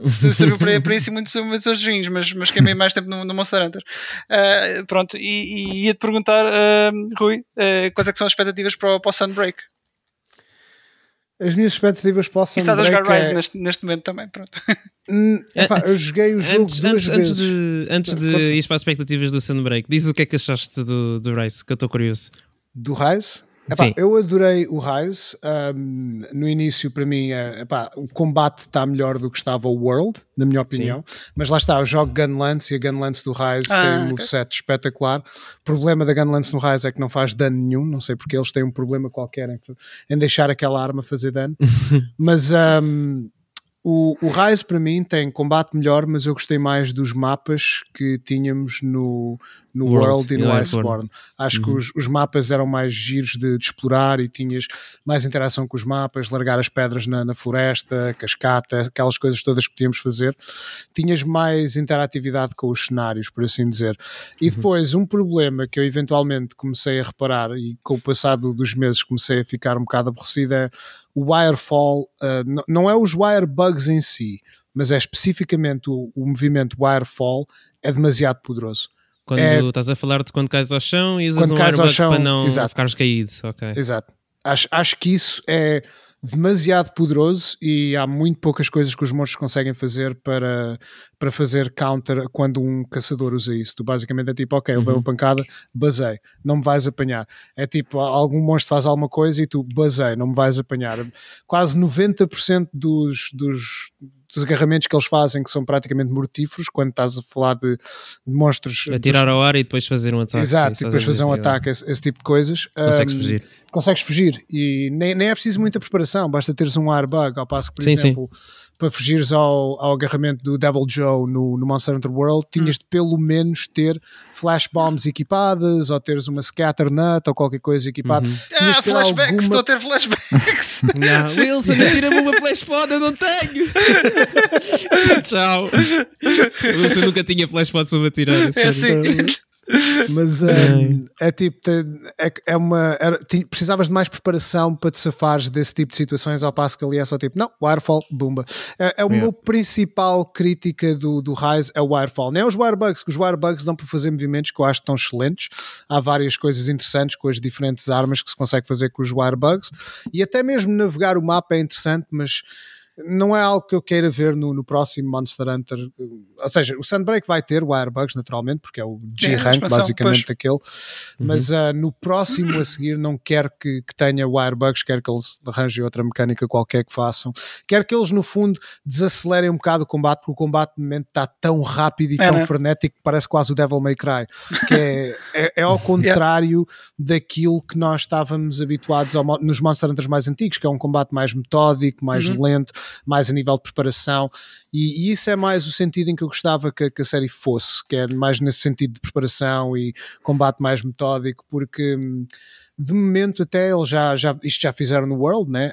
a situação de poderes fazer restocks infinitos, que eu acho que é, uhum. acho que é um bocado ridículo, eu gostava uhum. mesmo que removessem restocks, Uh, podiam fazer, por exemplo, uma mecânica como tínhamos no Generations de mandar vir os foguetes a meio da, da, da caçada e tens, tinhas de ir procurar os foguetes que tinham rações extra e coisas assim do género. Uhum. Isso é algo interessante porque tens de preparar antes de ir para a caçada, mas uh, simplesmente, ok, ah, esqueci-me disto, vou ali ao campo já buscar.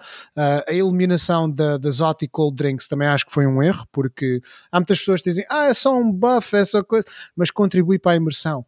Ou seja, tu uhum. estás no vulcão, tens de beber a poção de fria porque, é pá, para lutar lá precisas de beber essa poção. Faz com que te sintas mais uma parte do, do ambiente do, mundo, é? do jogo uhum. do uhum. que necessariamente. Ah, é automático, faz de conta que coisa não, isso não interessa. E eu não considero que seja esse o caso. E sei que às vezes tinhas, tínhamos aquelas situações em que as pessoas, é pá, esqueci-me da minha hot drink ou da minha cold drink, pá, mas chatice, faz reload da quest. É verdade. É pá, ou então vai à procura das plantas e crafta no próprio, Era o que eu ia dizer, é. no próprio mapa. Era isso. Exato. Vai à procura das plantas e crafta no mapa. Mas uh, simplesmente cortarem isso, acho que não foi o, a parte certa. Mas infelizmente já reparei que grande parte da comunidade gostou dessas mudanças e que parece que querem avançar ainda mais nesse sentido, pois. querem poder carregar mais coisas para a batalha e isso tudo. E assim, epá, eu acho que é um bocado um exagero porque no fundo estamos a misturar um bocado as linhas do que é que é o Monster Hunter e o que é que é o Devil May Cry. E eu uhum. gostava que eles voltassem um bocado mais para trás, para ir mais no sentido do Monster Hunter, mais no sentido de preparação, mas parece que a Capcom está a ir na direção oposta. É, essa, essa, esse feeling de, de, de preparação e de, de, ser um jogo mais metódico eh, era uma, é algo que eu gostava nos originais. E ele, inclusive, foi. Eu arranjei o Demon Souls porque eu, eu lia nos fóruns que era semelhante à experiência Monster Hunter. E foi aí que eu foi por aí que eu fui ao Demon Souls e ouvi falar do Demon Souls. não era bem depois, não é? Mas, de qualquer das formas, era um, era um combate um pouco mais parado e era mais, já mais calculado. Agora é mais. Estou-me a lembrar das nossas lutas contra o Fatalis e aquilo. Uh, pronto, é escantador. É escantador. Tan, tan, tan, tan, sim, sim, sim. Eu usava da... Switchblade e usava muito. Pronto, o ataque que toda a gente usava com a Switchblade, que era com. com como é que se chamava? Clutch Claw. Zero, é. zero Sum Discharge. E, exatamente. Pronto, e aquilo, pronto, faz-me lembrar o esquentador inteligente inteligente quando está a tentar acender e eu chamava a arma de esquentador. Pronto, aquilo para mim era o esquentador do Fatalis. E então, pronto, são lutas que pronto, são, são muito um, hectic, é o que eu quero dizer. Estou a ver uma palavra em português agora. Frenéticas. Mas, frenéticas, é isso mesmo. Mas eh, é exatamente aquilo que tu dizes. Então, o jogo está a ficar muito, muito, muito frenético, mas, muito Devil May Cry em certos aspectos. Mas eu acho que a luta do Fatalis não foi assim tão má como isso. A luta de, a luta de Fatalis é uma luta muito a nível de, de espetáculo, ou uhum. seja, é muito para. Ih, temos aqui as peças de artilharia, temos a, o combo, a metralhadora que está na, no carril e não sei o quê, e anda para trás e para a frente, e é tudo coisas para mostrar o espetáculo. Mas é. eu, eu considero considerei que o, remake que eles fizeram do Fatalis acho que estava excelente, porque o Fatalis antigo era uma seca de todo o tamanho. Tipo, era, tipo, okay, que... traz, traz Mind's Eye e bate nele até morrer, basicamente. Era, era a tática. Era um assim. o Fatalis não fazia quase nada que fosse muito ameaçador. Epá, neste o que era mais ameaçador possivelmente era algumas hitboxes que, que eram meio, que eram meio é. roubadas. Acho que eles, eles nesse aspecto tiveram muito melhor no, no Alatrian. Uh, mas, o Alatrian adorei também. Foi, foi um espetáculo. Nós, nós passámos um bocado mal ao início, mas todos fomos um aprender a. Sim, um bocado. nós, mas isto fazia-te forte. É verdade, é verdade. Porque nós passámos bem mal. mas, mas o que é engraçado é que aprendemos em equipa, Nuno. Aprendemos em equipa é. e conseguimos dominar é, é verdade, aprendemos em equipa, mas quem é que nos deixava sempre morrer, Wilson? Opa, não fui eu, era, era, era o Alatrian eu estava lá sempre para dar mocadas na cabeça do gajo, era a minha função. Era, eu, eu usava quando eu estava lá a dizer Wilson, está-se que te Não aparecia ninguém, né? Opa, é, pronto, mas depois aprendemos. O que, o que interessa é conseguirmos ultrapassar isso. Mas é, pá, são experiências, são experiências realmente muito, muito boas. Opa, muito fixe. Uh, Sim, mas um, a nível do, do Sunbreak, uma coisa que eu acho que, que eles deviam retirar era Sunbreak possivelmente... é para, para, as férias de verão, não é? Basicamente é, é uma é, Exatamente. mas um, eu, eu, acho que eles deviam de retirar. Como é que se chama aquela. Agora, agora temos esquecido os nomes delas. aquele, aquele modo novo. Não, não, aquele não. modo novo que eles meteram no jogo. Ah, as Rampage. Rampage, exato. Acho que eles exato, têm de tirar é. Rampage porque, de acordo com a história, nós uh, acabámos com os monstros que fazem Rampage, por isso não há sequer justificação a nível de, de lore de porque é que as rampages poderiam existir na localização nova para onde nós vamos, uhum. ou uhum. se por acaso quiserem arranjar uma justificação para isso, pá, tem de fazer com que as rampages pelo menos sejam um desafio, porque não dá para perder rampages. acho que, acho que para, uma pessoa, para uma pessoa perder uma rampage tens tipo, tens de ir à FK durante meia hora e eventualmente sim, sim. pode ser que eles partam o portão, porque epá, é um bocado ridículo. Uh, por isso as rampages espero que tirem. Gostava de ver. Um, novos movimentos que venham do Generations, por exemplo, para, para as armas, novos uh, Wirebug moves. Uh, na Gunlance, por exemplo, gostava de ver aquela explosão brutal que eles fazem, que parece quase uma bomba nuclear. Acho que isso era muito agir para eles uhum. trazerem de volta. Uh, o AA Flare também. Epá, e há N de artes que as outras armas têm, de certeza que há pessoas que gostavam de ver algumas delas voltar. Acredito que isso vai ser algo que, que vamos ver no, no Sunbreak, mas de resto vamos ver basicamente alguns monstros novos, alguns monstros monstros que vão retornar e a escala de G-Rank uh, subir. Um, mas não acredito que eles vão mudar muito aquilo que temos no Rise, ou seja, é o que temos no Rise, um bocadinho mais difícil e é pá, espero que façam qualquer espero que façam qualquer coisa como as Guiding Lands Uhum. Acho que era muito bom ter algo do género das Guiding Lands, mas se calhar um bocado diferente. Uh, mas de resto não tenho muito mais coisas que esteja à espera. É só, para mim o Sunbreak vai ser basicamente mais do mesmo. A grande diferença vai ser quando vier o próximo. Próximo é que vai ser a grande, Concordo. grande evolução. Eu acho que as limitações técnicas da, da, da Switch uh, deixaram, pronto, deixaram o jogo um bocado com âncora. E hum, ao mesmo tempo sinto que uh, Capcom parece que esqueceu um bocado do jogo em comparação com o World e o Iceborne. Eu senti que em termos de uh, suporte ao jogo e updates, o World e o Iceborne foram muito mais acompanhados do que o Rise foi até à data e o jogo ainda só saiu há um ano e pouco. Sinto que está tá muito, muito parado. Eu, eu acho que não, eu acho que fundamentalmente são duas experiências completamente diferentes, porque lá está, o Rise foi feito para a Switch. E a Switch uhum. é uma consola que é para ser jogada, ou seja, tanto pode jogar em casa como pode jogar portátil. em modo portátil. Uhum. E para jogar em modo portátil não podes ter aquelas experiências de, ok, vamos fazer um lobby de 16 jogadores para estarmos a farmar Safi Jiva. Tipo, isso não, vai, isso não vai acontecer numa sessão por. Quer dizer, pode acontecer porque nós somos todos uns degenerates de primeira, né? claramente certo, isso vai certo. acontecer. Exatamente. Mas, mas a nível de design eles estão a pensar na experiência daquele aquela pessoa que é tipo, ok, vou pegar na minha consola handheld, fazer uma caçada para aí de meia hora, caço um ou dois monstros e depois arrumo a tralha e vou fazer outra coisa qualquer. Ou seja, uhum. o jogo está desenhado dessa maneira, porque se formos a ver a nível de eventos, eu acho que o Rise até tem mais eventos do que o World e o Iceborne, porque tem sido um evento novo praticamente todas as semanas, por isso eles têm mais eventos, agora não têm é se calhar aquelas fases sazonais em que, ok, agora vamos mudar o aspecto do, do Gathering Hub e essas uhum. coisas todas, porque isso são coisas que lá está, são coisas mais para fazer a nível online, para a comunidade se juntar toda, Sim. e a nível portátil nem sempre vais ter essa possibilidade. Por isso, eles, lá está, é um, é um jogo que foi desenhado para a Switch e depois foi portado para o PC. E é, é um, está, há, um, há, aqui um conflito porque as pessoas estavam à espera de um World 2, mas yeah. na realidade o que tiveram foi um dos mais antigos daqueles que estavam na 3DS.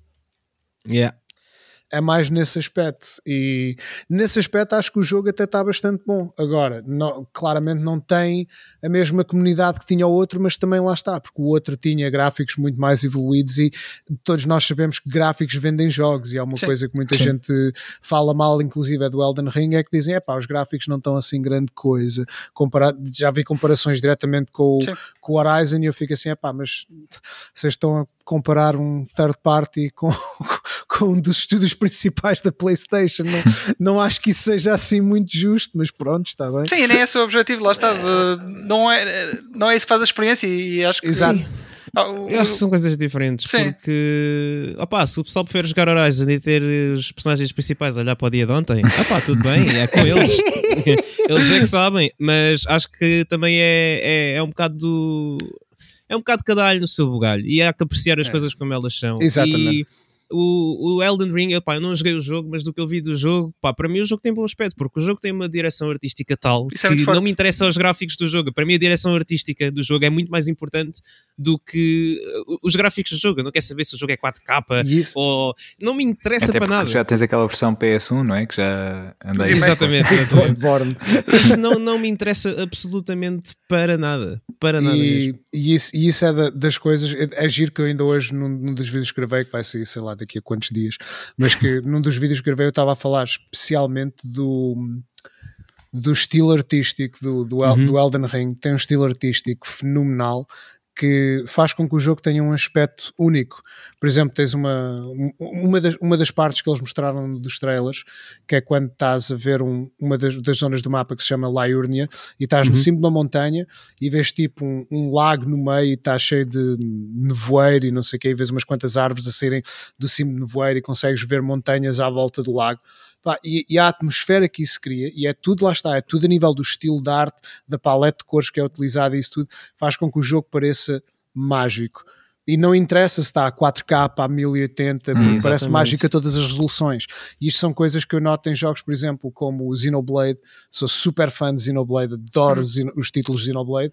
E lá está, uhum. são títulos como estão nas consolas de Nintendo, uhum. nunca têm aquela fidelidade brutal, mas a nível de estilo artístico são geniais, adoro. Isso é um bom exemplo de como um jogo que está numa plataforma que é considerada limitada em relação ao resto uhum. consegue colmatar essas falhas simplesmente por ter um bom estilo artístico. Realistático, ponto. Yeah. Não é preciso ter gráficos de super ultra XPTO.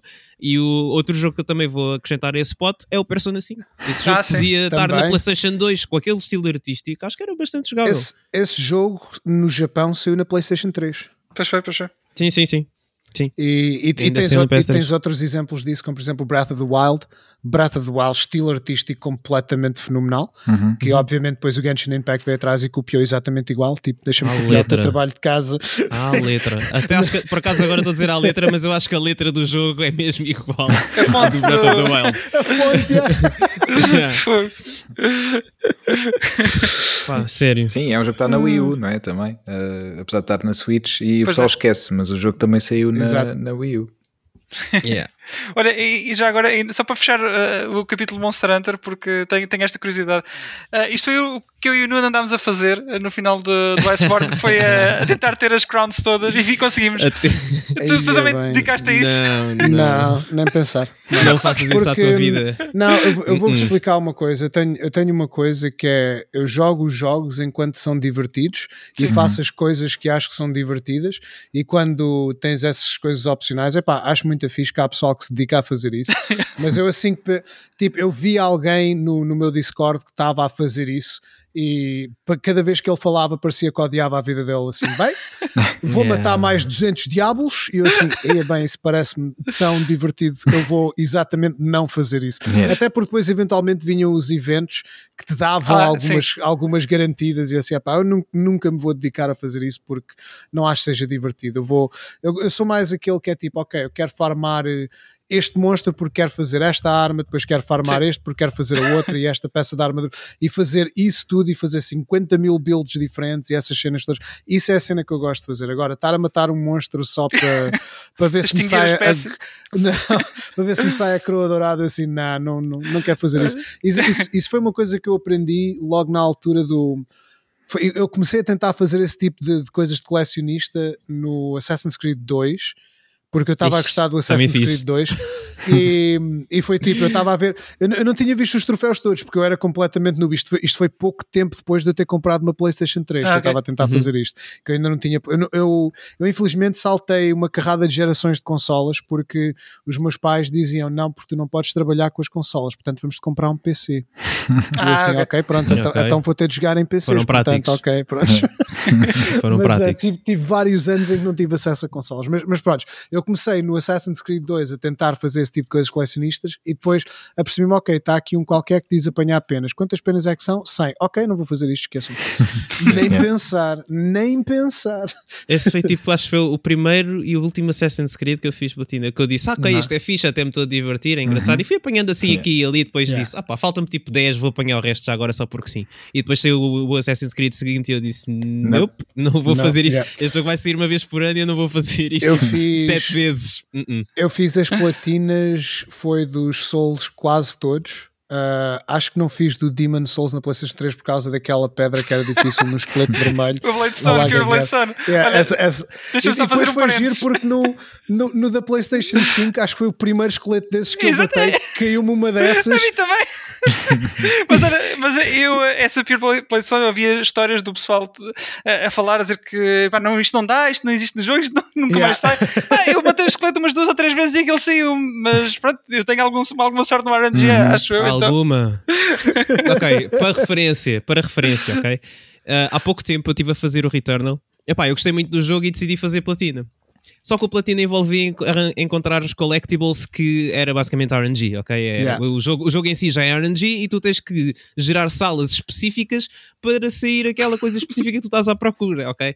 Eu demorei 91 horas a fazer esse platina, ok? Ao fim do, obviamente ao fim daquilo eu já estava, já estou farto disto, já não quero jogar mais. E tanto que a minha reação depois de fazer o platina foi apagar o jogo e nunca mais o vi à frente. Yeah. O Wilson decide começar a jogar o jogo, tipo um tempo depois de eu fazer o platina e fiz este platina enquanto Quanto tempo, Wilson? 41 Diz aqui horas. para os nossos ouvintes. 40 e quantas? 41, Não, Viva? 41. Menos 50. Menos 50 horas do que aquilo que eu fiz, ok? Portanto, tipo, sorte não é, não é nem sequer um ínfimo daquilo que tu tens, ok, Wilson? Isto é o karma. É, sou eu a É receber do ridículo. mundo agora. É ridículo. É- receber do mundo. Quer dizer, deixas de morrer no Monster Hunter e ainda recebes a sorte do mundo. Por isso é que É o assim, Wilson é tem assim. quase 300 platinas e. Aí, não é nada disso. E- é. Ainda nem Eu chegou às se tiver- 200. aí- Eu se tiver eu se tiver aí umas 10, deve ser muito, não sei. Tenho muito poucas platinas por lá está, mas, mas, mas depois é giro, porque, por exemplo, agora, agora quanto tempo é que vocês. Quanto, qual é que é o vosso, o, o vosso playtime no, no save que te- em que tiveram a fazer as Gold Crowns no, no Iceborne? 700 horas, 700 e qualquer coisa. 1200 Ok. e qualquer coisa. Mas eu, eu, Eu fiz, tenho- eu fiz os eventos também. Eu também andei a fazer os eventos Eu todos. falhei tenho um 2600. Ih, Ok, ok. ok, então Sim. são os meninos. e atenção, que depois ainda, ainda tenho para aí mais 200 horas que estive a jogar no PC. Por isso lá é. está, é tipo, a, a diferença é que eu jogo mais tempo os jogos, mas não faço as coisas que acho que são aborrecidas. Sim. É tipo, porque assim o jogo fica divertido mais tempo. Uhum. Sim, também é verdade, também é verdade. Pá, eu dediquei-me a fazer os eventos e tudo. Pá, queria, queria ter os itens todos, eu queria ter ah, aqueles collectibles todos. o, yeah. fizeste o Extreme Mod? Fiz o que sim, fiz. Yeah. Boa. Fiz todos, todos o que era eventos, participei em todos, fiz todos mesmo. Saudades. Yeah. Olha isso. Saudades. Por acaso esse não fizemos, não fiz, não, não fiz contigo no, uh, Extreme Não, não. Yeah. Não fizeste, não. Yeah, só fizemos o normal, acho. eu. Queria Mas falar pronto. aqui de um outro jogo completamente diferente. Eh, Não sei se vocês, Nuno e Wilson, ouviram falar ou jogaram, mas. E, e vou perguntar ao Rui se ele se lembra dele. O jogo chama-se Flame Over. Lembro-se que nós falámos com os developers do, do Exatamente. jogo. Eh, Na Gamescom. exatamente desse jogo. Sim, Yeah, sim. E foi muito engraçado porque foi, isto foi na Gamescom 2014. Foi a primeira... Diz, diz, Wilson. Não, já me lembro que tu já falaste no jogo, já, já fui, Ah, ver, ok. fui ver aqui. E nós fomos. eh, Eu fui eh, à minha primeira Gamescom, tinha conhecido já o Rui antes, e, e tal como com outra malta, eh, acabámos por nos encontrar por lá. E, e também foi curioso porque foi nesse, nesse ano que o Rui me safou de eu dormir na rua, porque eu tinha planeado inicialmente vir um dia mais cedo, que era, vinha na sexta-feira, mas pensei, não, estou a vir na sexta, estou a perder, estou a perder um, um dia de, pá, de encontros e reuniões e que posso marcar para conhecer mais jogos e conhecer mais pessoas. Então venho no sábado. Um, e então alterei tudo, só que o sítio onde eu ia ficar já não tinha disponibilidade para eu ficar eh, essa noite, de sexta para sábado. Então fiquei lá até sexta, saí, fui com a minha mala, inclusive, para o último dia da Gamescom. ah, e depois o Rui disse: pá, eu estou com um quarto, tenho um quarto duplo ah, e também vou embora amanhã. E vinhamos no mesmo voo também, podes ficar lá. Eu, obrigado. Portanto, o Rui safou-me de dormir na rua, basicamente. Ah, e obrigado, Rui, ah, por isso. É- Só tens histórias quando vais, a, quando Yeah, vais lá fora. é verdade. Olha, foi nesse ano que, que o Parreira eh, foi à casa de banho com o Kojima. Eh, foi... foi nesse mesmo ano. Mas eh, isto, pronto, no- neste, nesse último dia, na sexta-feira, eh, depois encontrei-me com o Rui no final, no final do, do dia, ca- cada um já tinha ido às suas reuniões, apresentações, etc, etc. E a mexer eu tinha esta reunião do Flame Over que não tinha conseguido encontrar com, com os developers eh, lá dentro, porque pá, lá está, as coisas vão, Nós fomos, a, vão nós fomos àquele sítio do, dos Doner Kebabs que era mesmo ao lado do hotel. Yeah, eu- eu- eu, sempre, sempre que ia lá ia sempre comer a esse sítio, meu. Esse sítio é espetacular. Sim, sim, foi muito fixe nesse dia, fomos lá, eh, porque pá, depois saímos já, já tarde e quase não se come lá durante o dia inteiro, que andamos sempre de um lado para o outro, então estávamos com fome. Yeah. Eh, os, de- os developers que tínhamos combinado encontrar nos ligaram-me a perguntar: olha, isto já vai fechar, mas eh, se, se der jeito, ainda podemos combinar. Tipo, ok, combinamos aqui este spot, encontramos e depois em conversa, olha, estava toda a gente com fome, vamos até ali. Fomos até este sítio que, que o Rui conhecia eh, e pronto, ia lá em conversa. Eles eh, mostraram-nos, tinham uma, uma PS Vita com, com uma build do jogo lá instalada, mostraram-nos umas coisas, estivemos a jogar também. Pá, e em conversa, e foi o Rui teve, teve uma, uma ideia que, que os gajos acabaram por implementar no jogo e os nossos nomes estão no- nos créditos do, do jogo. Sério? Yeah. Já nem me lembrava disso, meu. Os nossos nomes estão no então, sim, senhor. Como special thanks, foi acho já? É para tinha a ver com personagem, em vez de ser eh, um diabo, ser amor, ao contrário, não era? Uh, não, yeah, eles tinham, eles tinham a, a morte, era, era, isso, era, eles tinham a morte a correr atrás da personagem quando. que aquilo era quase tipo. Quando os níveis funcionavam um bocado como o Spelunky. Exato. E depois, quando, quando os níveis estavam muito em chamas, vinha a morte. Eu assim, então porquê a morte e não o diabo? Yeah. Pois, yeah. Faz mais sentido. Exatamente, e eles ah, pá, gostaram bem da ideia, implementaram e puseram os nossos nomes no, nos créditos. Já nem me lembrava dessa cena. yeah. Muito bom. Foi muito, muito fixe. Eu na altura, pá, tirei, fiquei todo contente, tirei um screenshot a isso e se calhar ter isso alguns. Se encontrar, depois mando-te outra vez. Eu acho que na altura tinha partilhado contigo, mas. Eu tenho a impressão que já falaste disso, já mandaste esse screenshot a alguns. Foi? Eu não, sabia, eu não sabia dessa história. Agora até me está a dar vontade de jogar o jogo, só para ver os créditos. yeah, yeah, acho que sim, acho que vale a pena ver só mesmo para, para ver os créditos do jogo. É, muito bem, tenho que ir à procura então. Muito giro. E, pá, e é o melhor jogo de sempre, basicamente, porque tem, tem os nossos sim, sim. nomes lá. Exato, como tem os nossos nomes lá, claramente, sim, seal sim. of approval, é, exato. Yeah. Tal e qual. Não duvido. Sim, olha, uh, Rui, também aqui em jeito de, de fecharmos, uh, tu, para além do teu canal, uh, tens também um, um, podcast, não é? Que, que tens, tens feito paralelamente ao, ao teu conteúdo, entre aspas, normal. queres também falar um bocadinho sobre, sobre esse projeto e promovê-lo? É, é um, é o Third Fleet Podcast que se consegue encontrar também. Eu uso o mesmo serviço que vocês usam basicamente para, para lançar os uhum. podcasts, uhum. por isso uhum. uh, vai tudo também para o Apple Podcast, não sei o quê. E é um podcast basicamente a falar sobre Monster Hunter em que eu fui buscar uma das lendas no que diz respeito à criação de conteúdo de Monster Hunter, que é o, o Gaijin Hunter. Não sei Aí, se. Vejo tantos quem... vídeos dele. Exatamente. Tantos vídeos dele. Quem, quem, joga Monster Hunter, quase certeza que a algum ponto já viu um vídeo do, do Gaijin ah, Hunter. Certinho. E, nós, já, já tiveste uh, o Arex também, não foi? Como convidado? Também já tivemos Exato. o Arex como convidado. Ah, e, boa. É. O, o, Como é que o Arex, o podcast? Uh, Third Fleet Podcast. Ok. É Third Fleet porque, porque se vocês, não sei se vocês sabem que um, no, no Monster Hunter World uh, existem cinco frotas. Uhum. E não sei quem é que sabe, mas é, essas cinco frotas representam, pelo menos é, é, é, há uma teoria e eu acredito que está basicamente correta, que é as cinco frotas representam as cinco gerações do jogo, ou seja, a primeira frota uhum. representa o Monster Hunter 1 e Freedom uhum. Não sei o quê, depois Uh, ah, e nós que somos não, não, a quinta somos a, a, os a, últimos. Exato, nós somos a quinta somos os últimos. Então, a terceira frota, Sim, a, a, terceira frota, portanto, seria pessoal que começou a jogar no Monster Hunter Try, 3 Ultimate e por aí fora. Okay, foi o primeiro, sentido.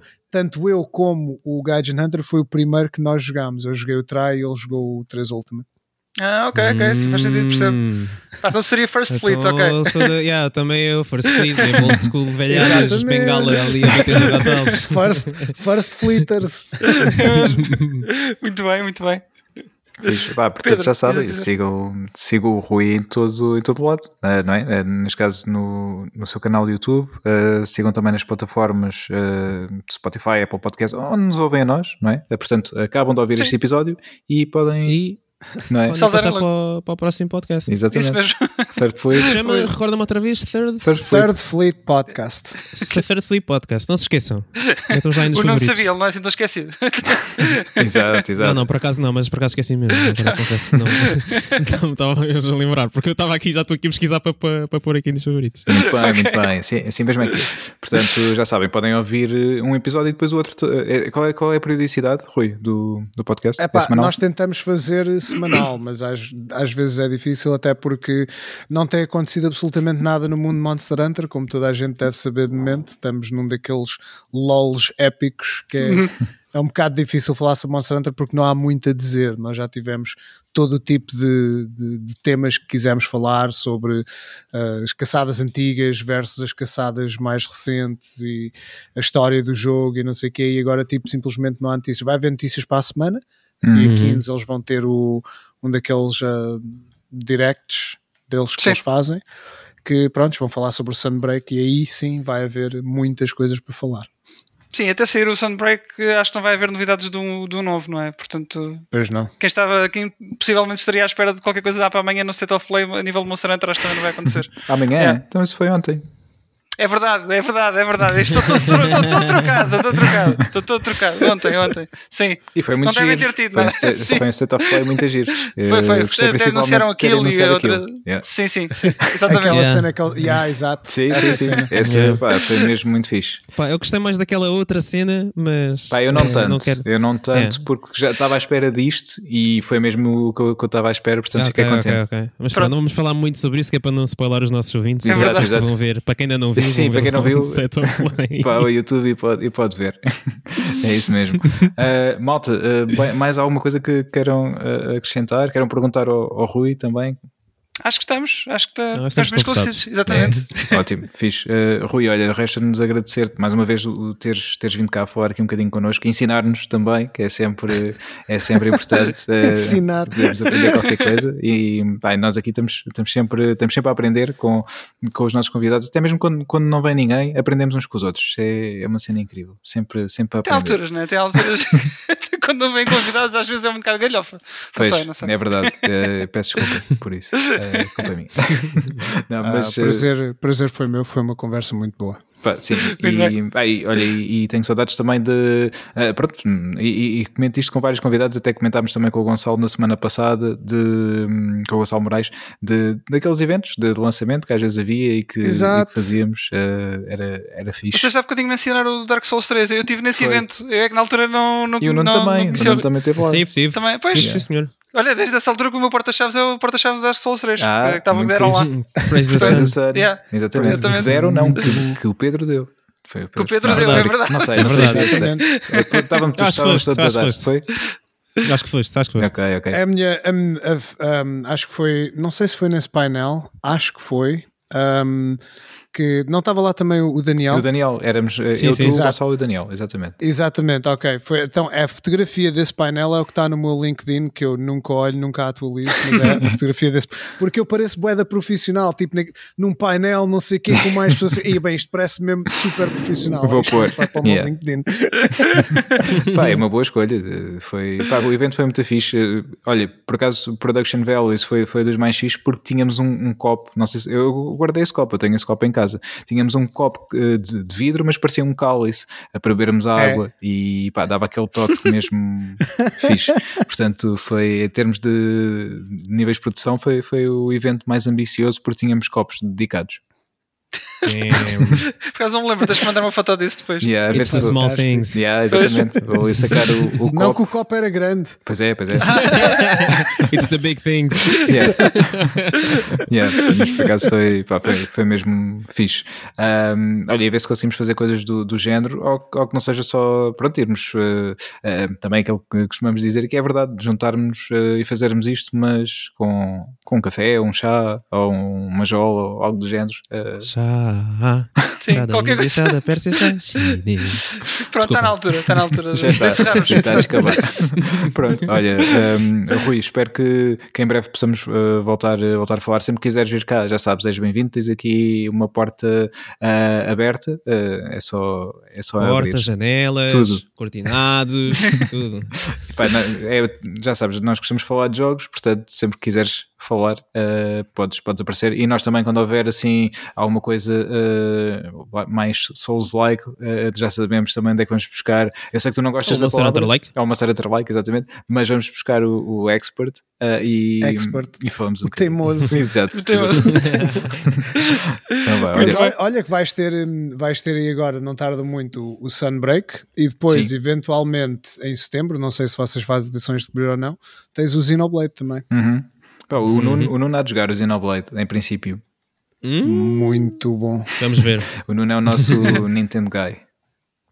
Yeah, é verdade. Por isso, sou eu, sim, nessa altura. E, e também, quando sair o Sunbreak, sim, eh, que estes, estes dois senhores vão dar malucos, portanto, acho que sim, vai ser também um, um bom tema para, para voltarmos a Não, falar não, contigo. o Wilson já, já abandonou. Ele Não, eu já estou à ficou. espera- eu estou à espera do eu fiquei próximo. ali, é, eu fiquei ali caído, estás a ver à porta do Iceborne, à espera que o, à, à porta, já à porta do fim, estás a ver a seguir ao Fatalis, o portão fiquei lá caído a dizer Wilson, e o Wilson simplesmente sorriu para mim, virou Foi. costas e andou em direção ao pôr do sol, estás a ver? E eu tive que me levantar sozinho e continuar o Rise. Portanto, esquece, eu estou sozinho nessa. Foram muitas Então horas e de... a, e a arte estamper de Velcana? Então, Eu gostei muito, gostei muito. Essa fiz Ih, pá. sozinho, ninguém me quis, ninguém, Mas vocês essa, não essa estavam não, lá. achei, não achei muito difícil, Não. por acaso. Artes sempre. Não, é, mas, veio, mas veio depois do Fatalis, como disseste Pois Fatalis. veio, então, pois mas- veio.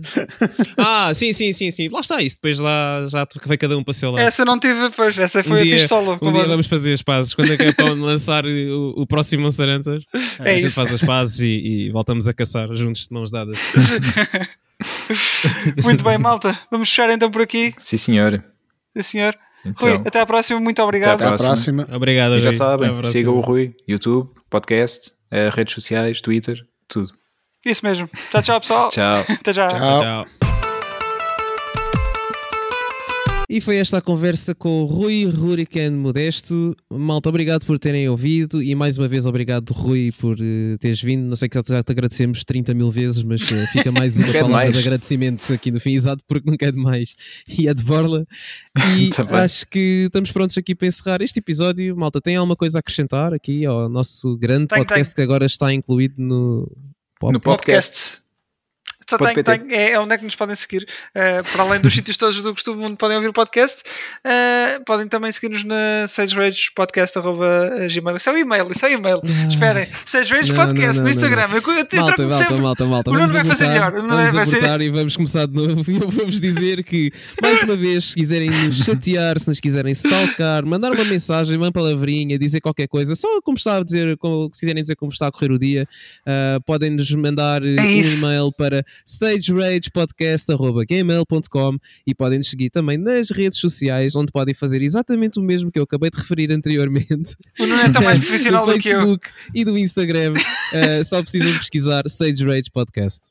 Obrigado, Nuno. Fogo. Eu, Não. eu- eu quero ser assim um dia, mas. incrível, incrível. Foi Incrível, muito bom. exatamente. Não, não, há mais nada, não há mais nada a dizer. Perfeito.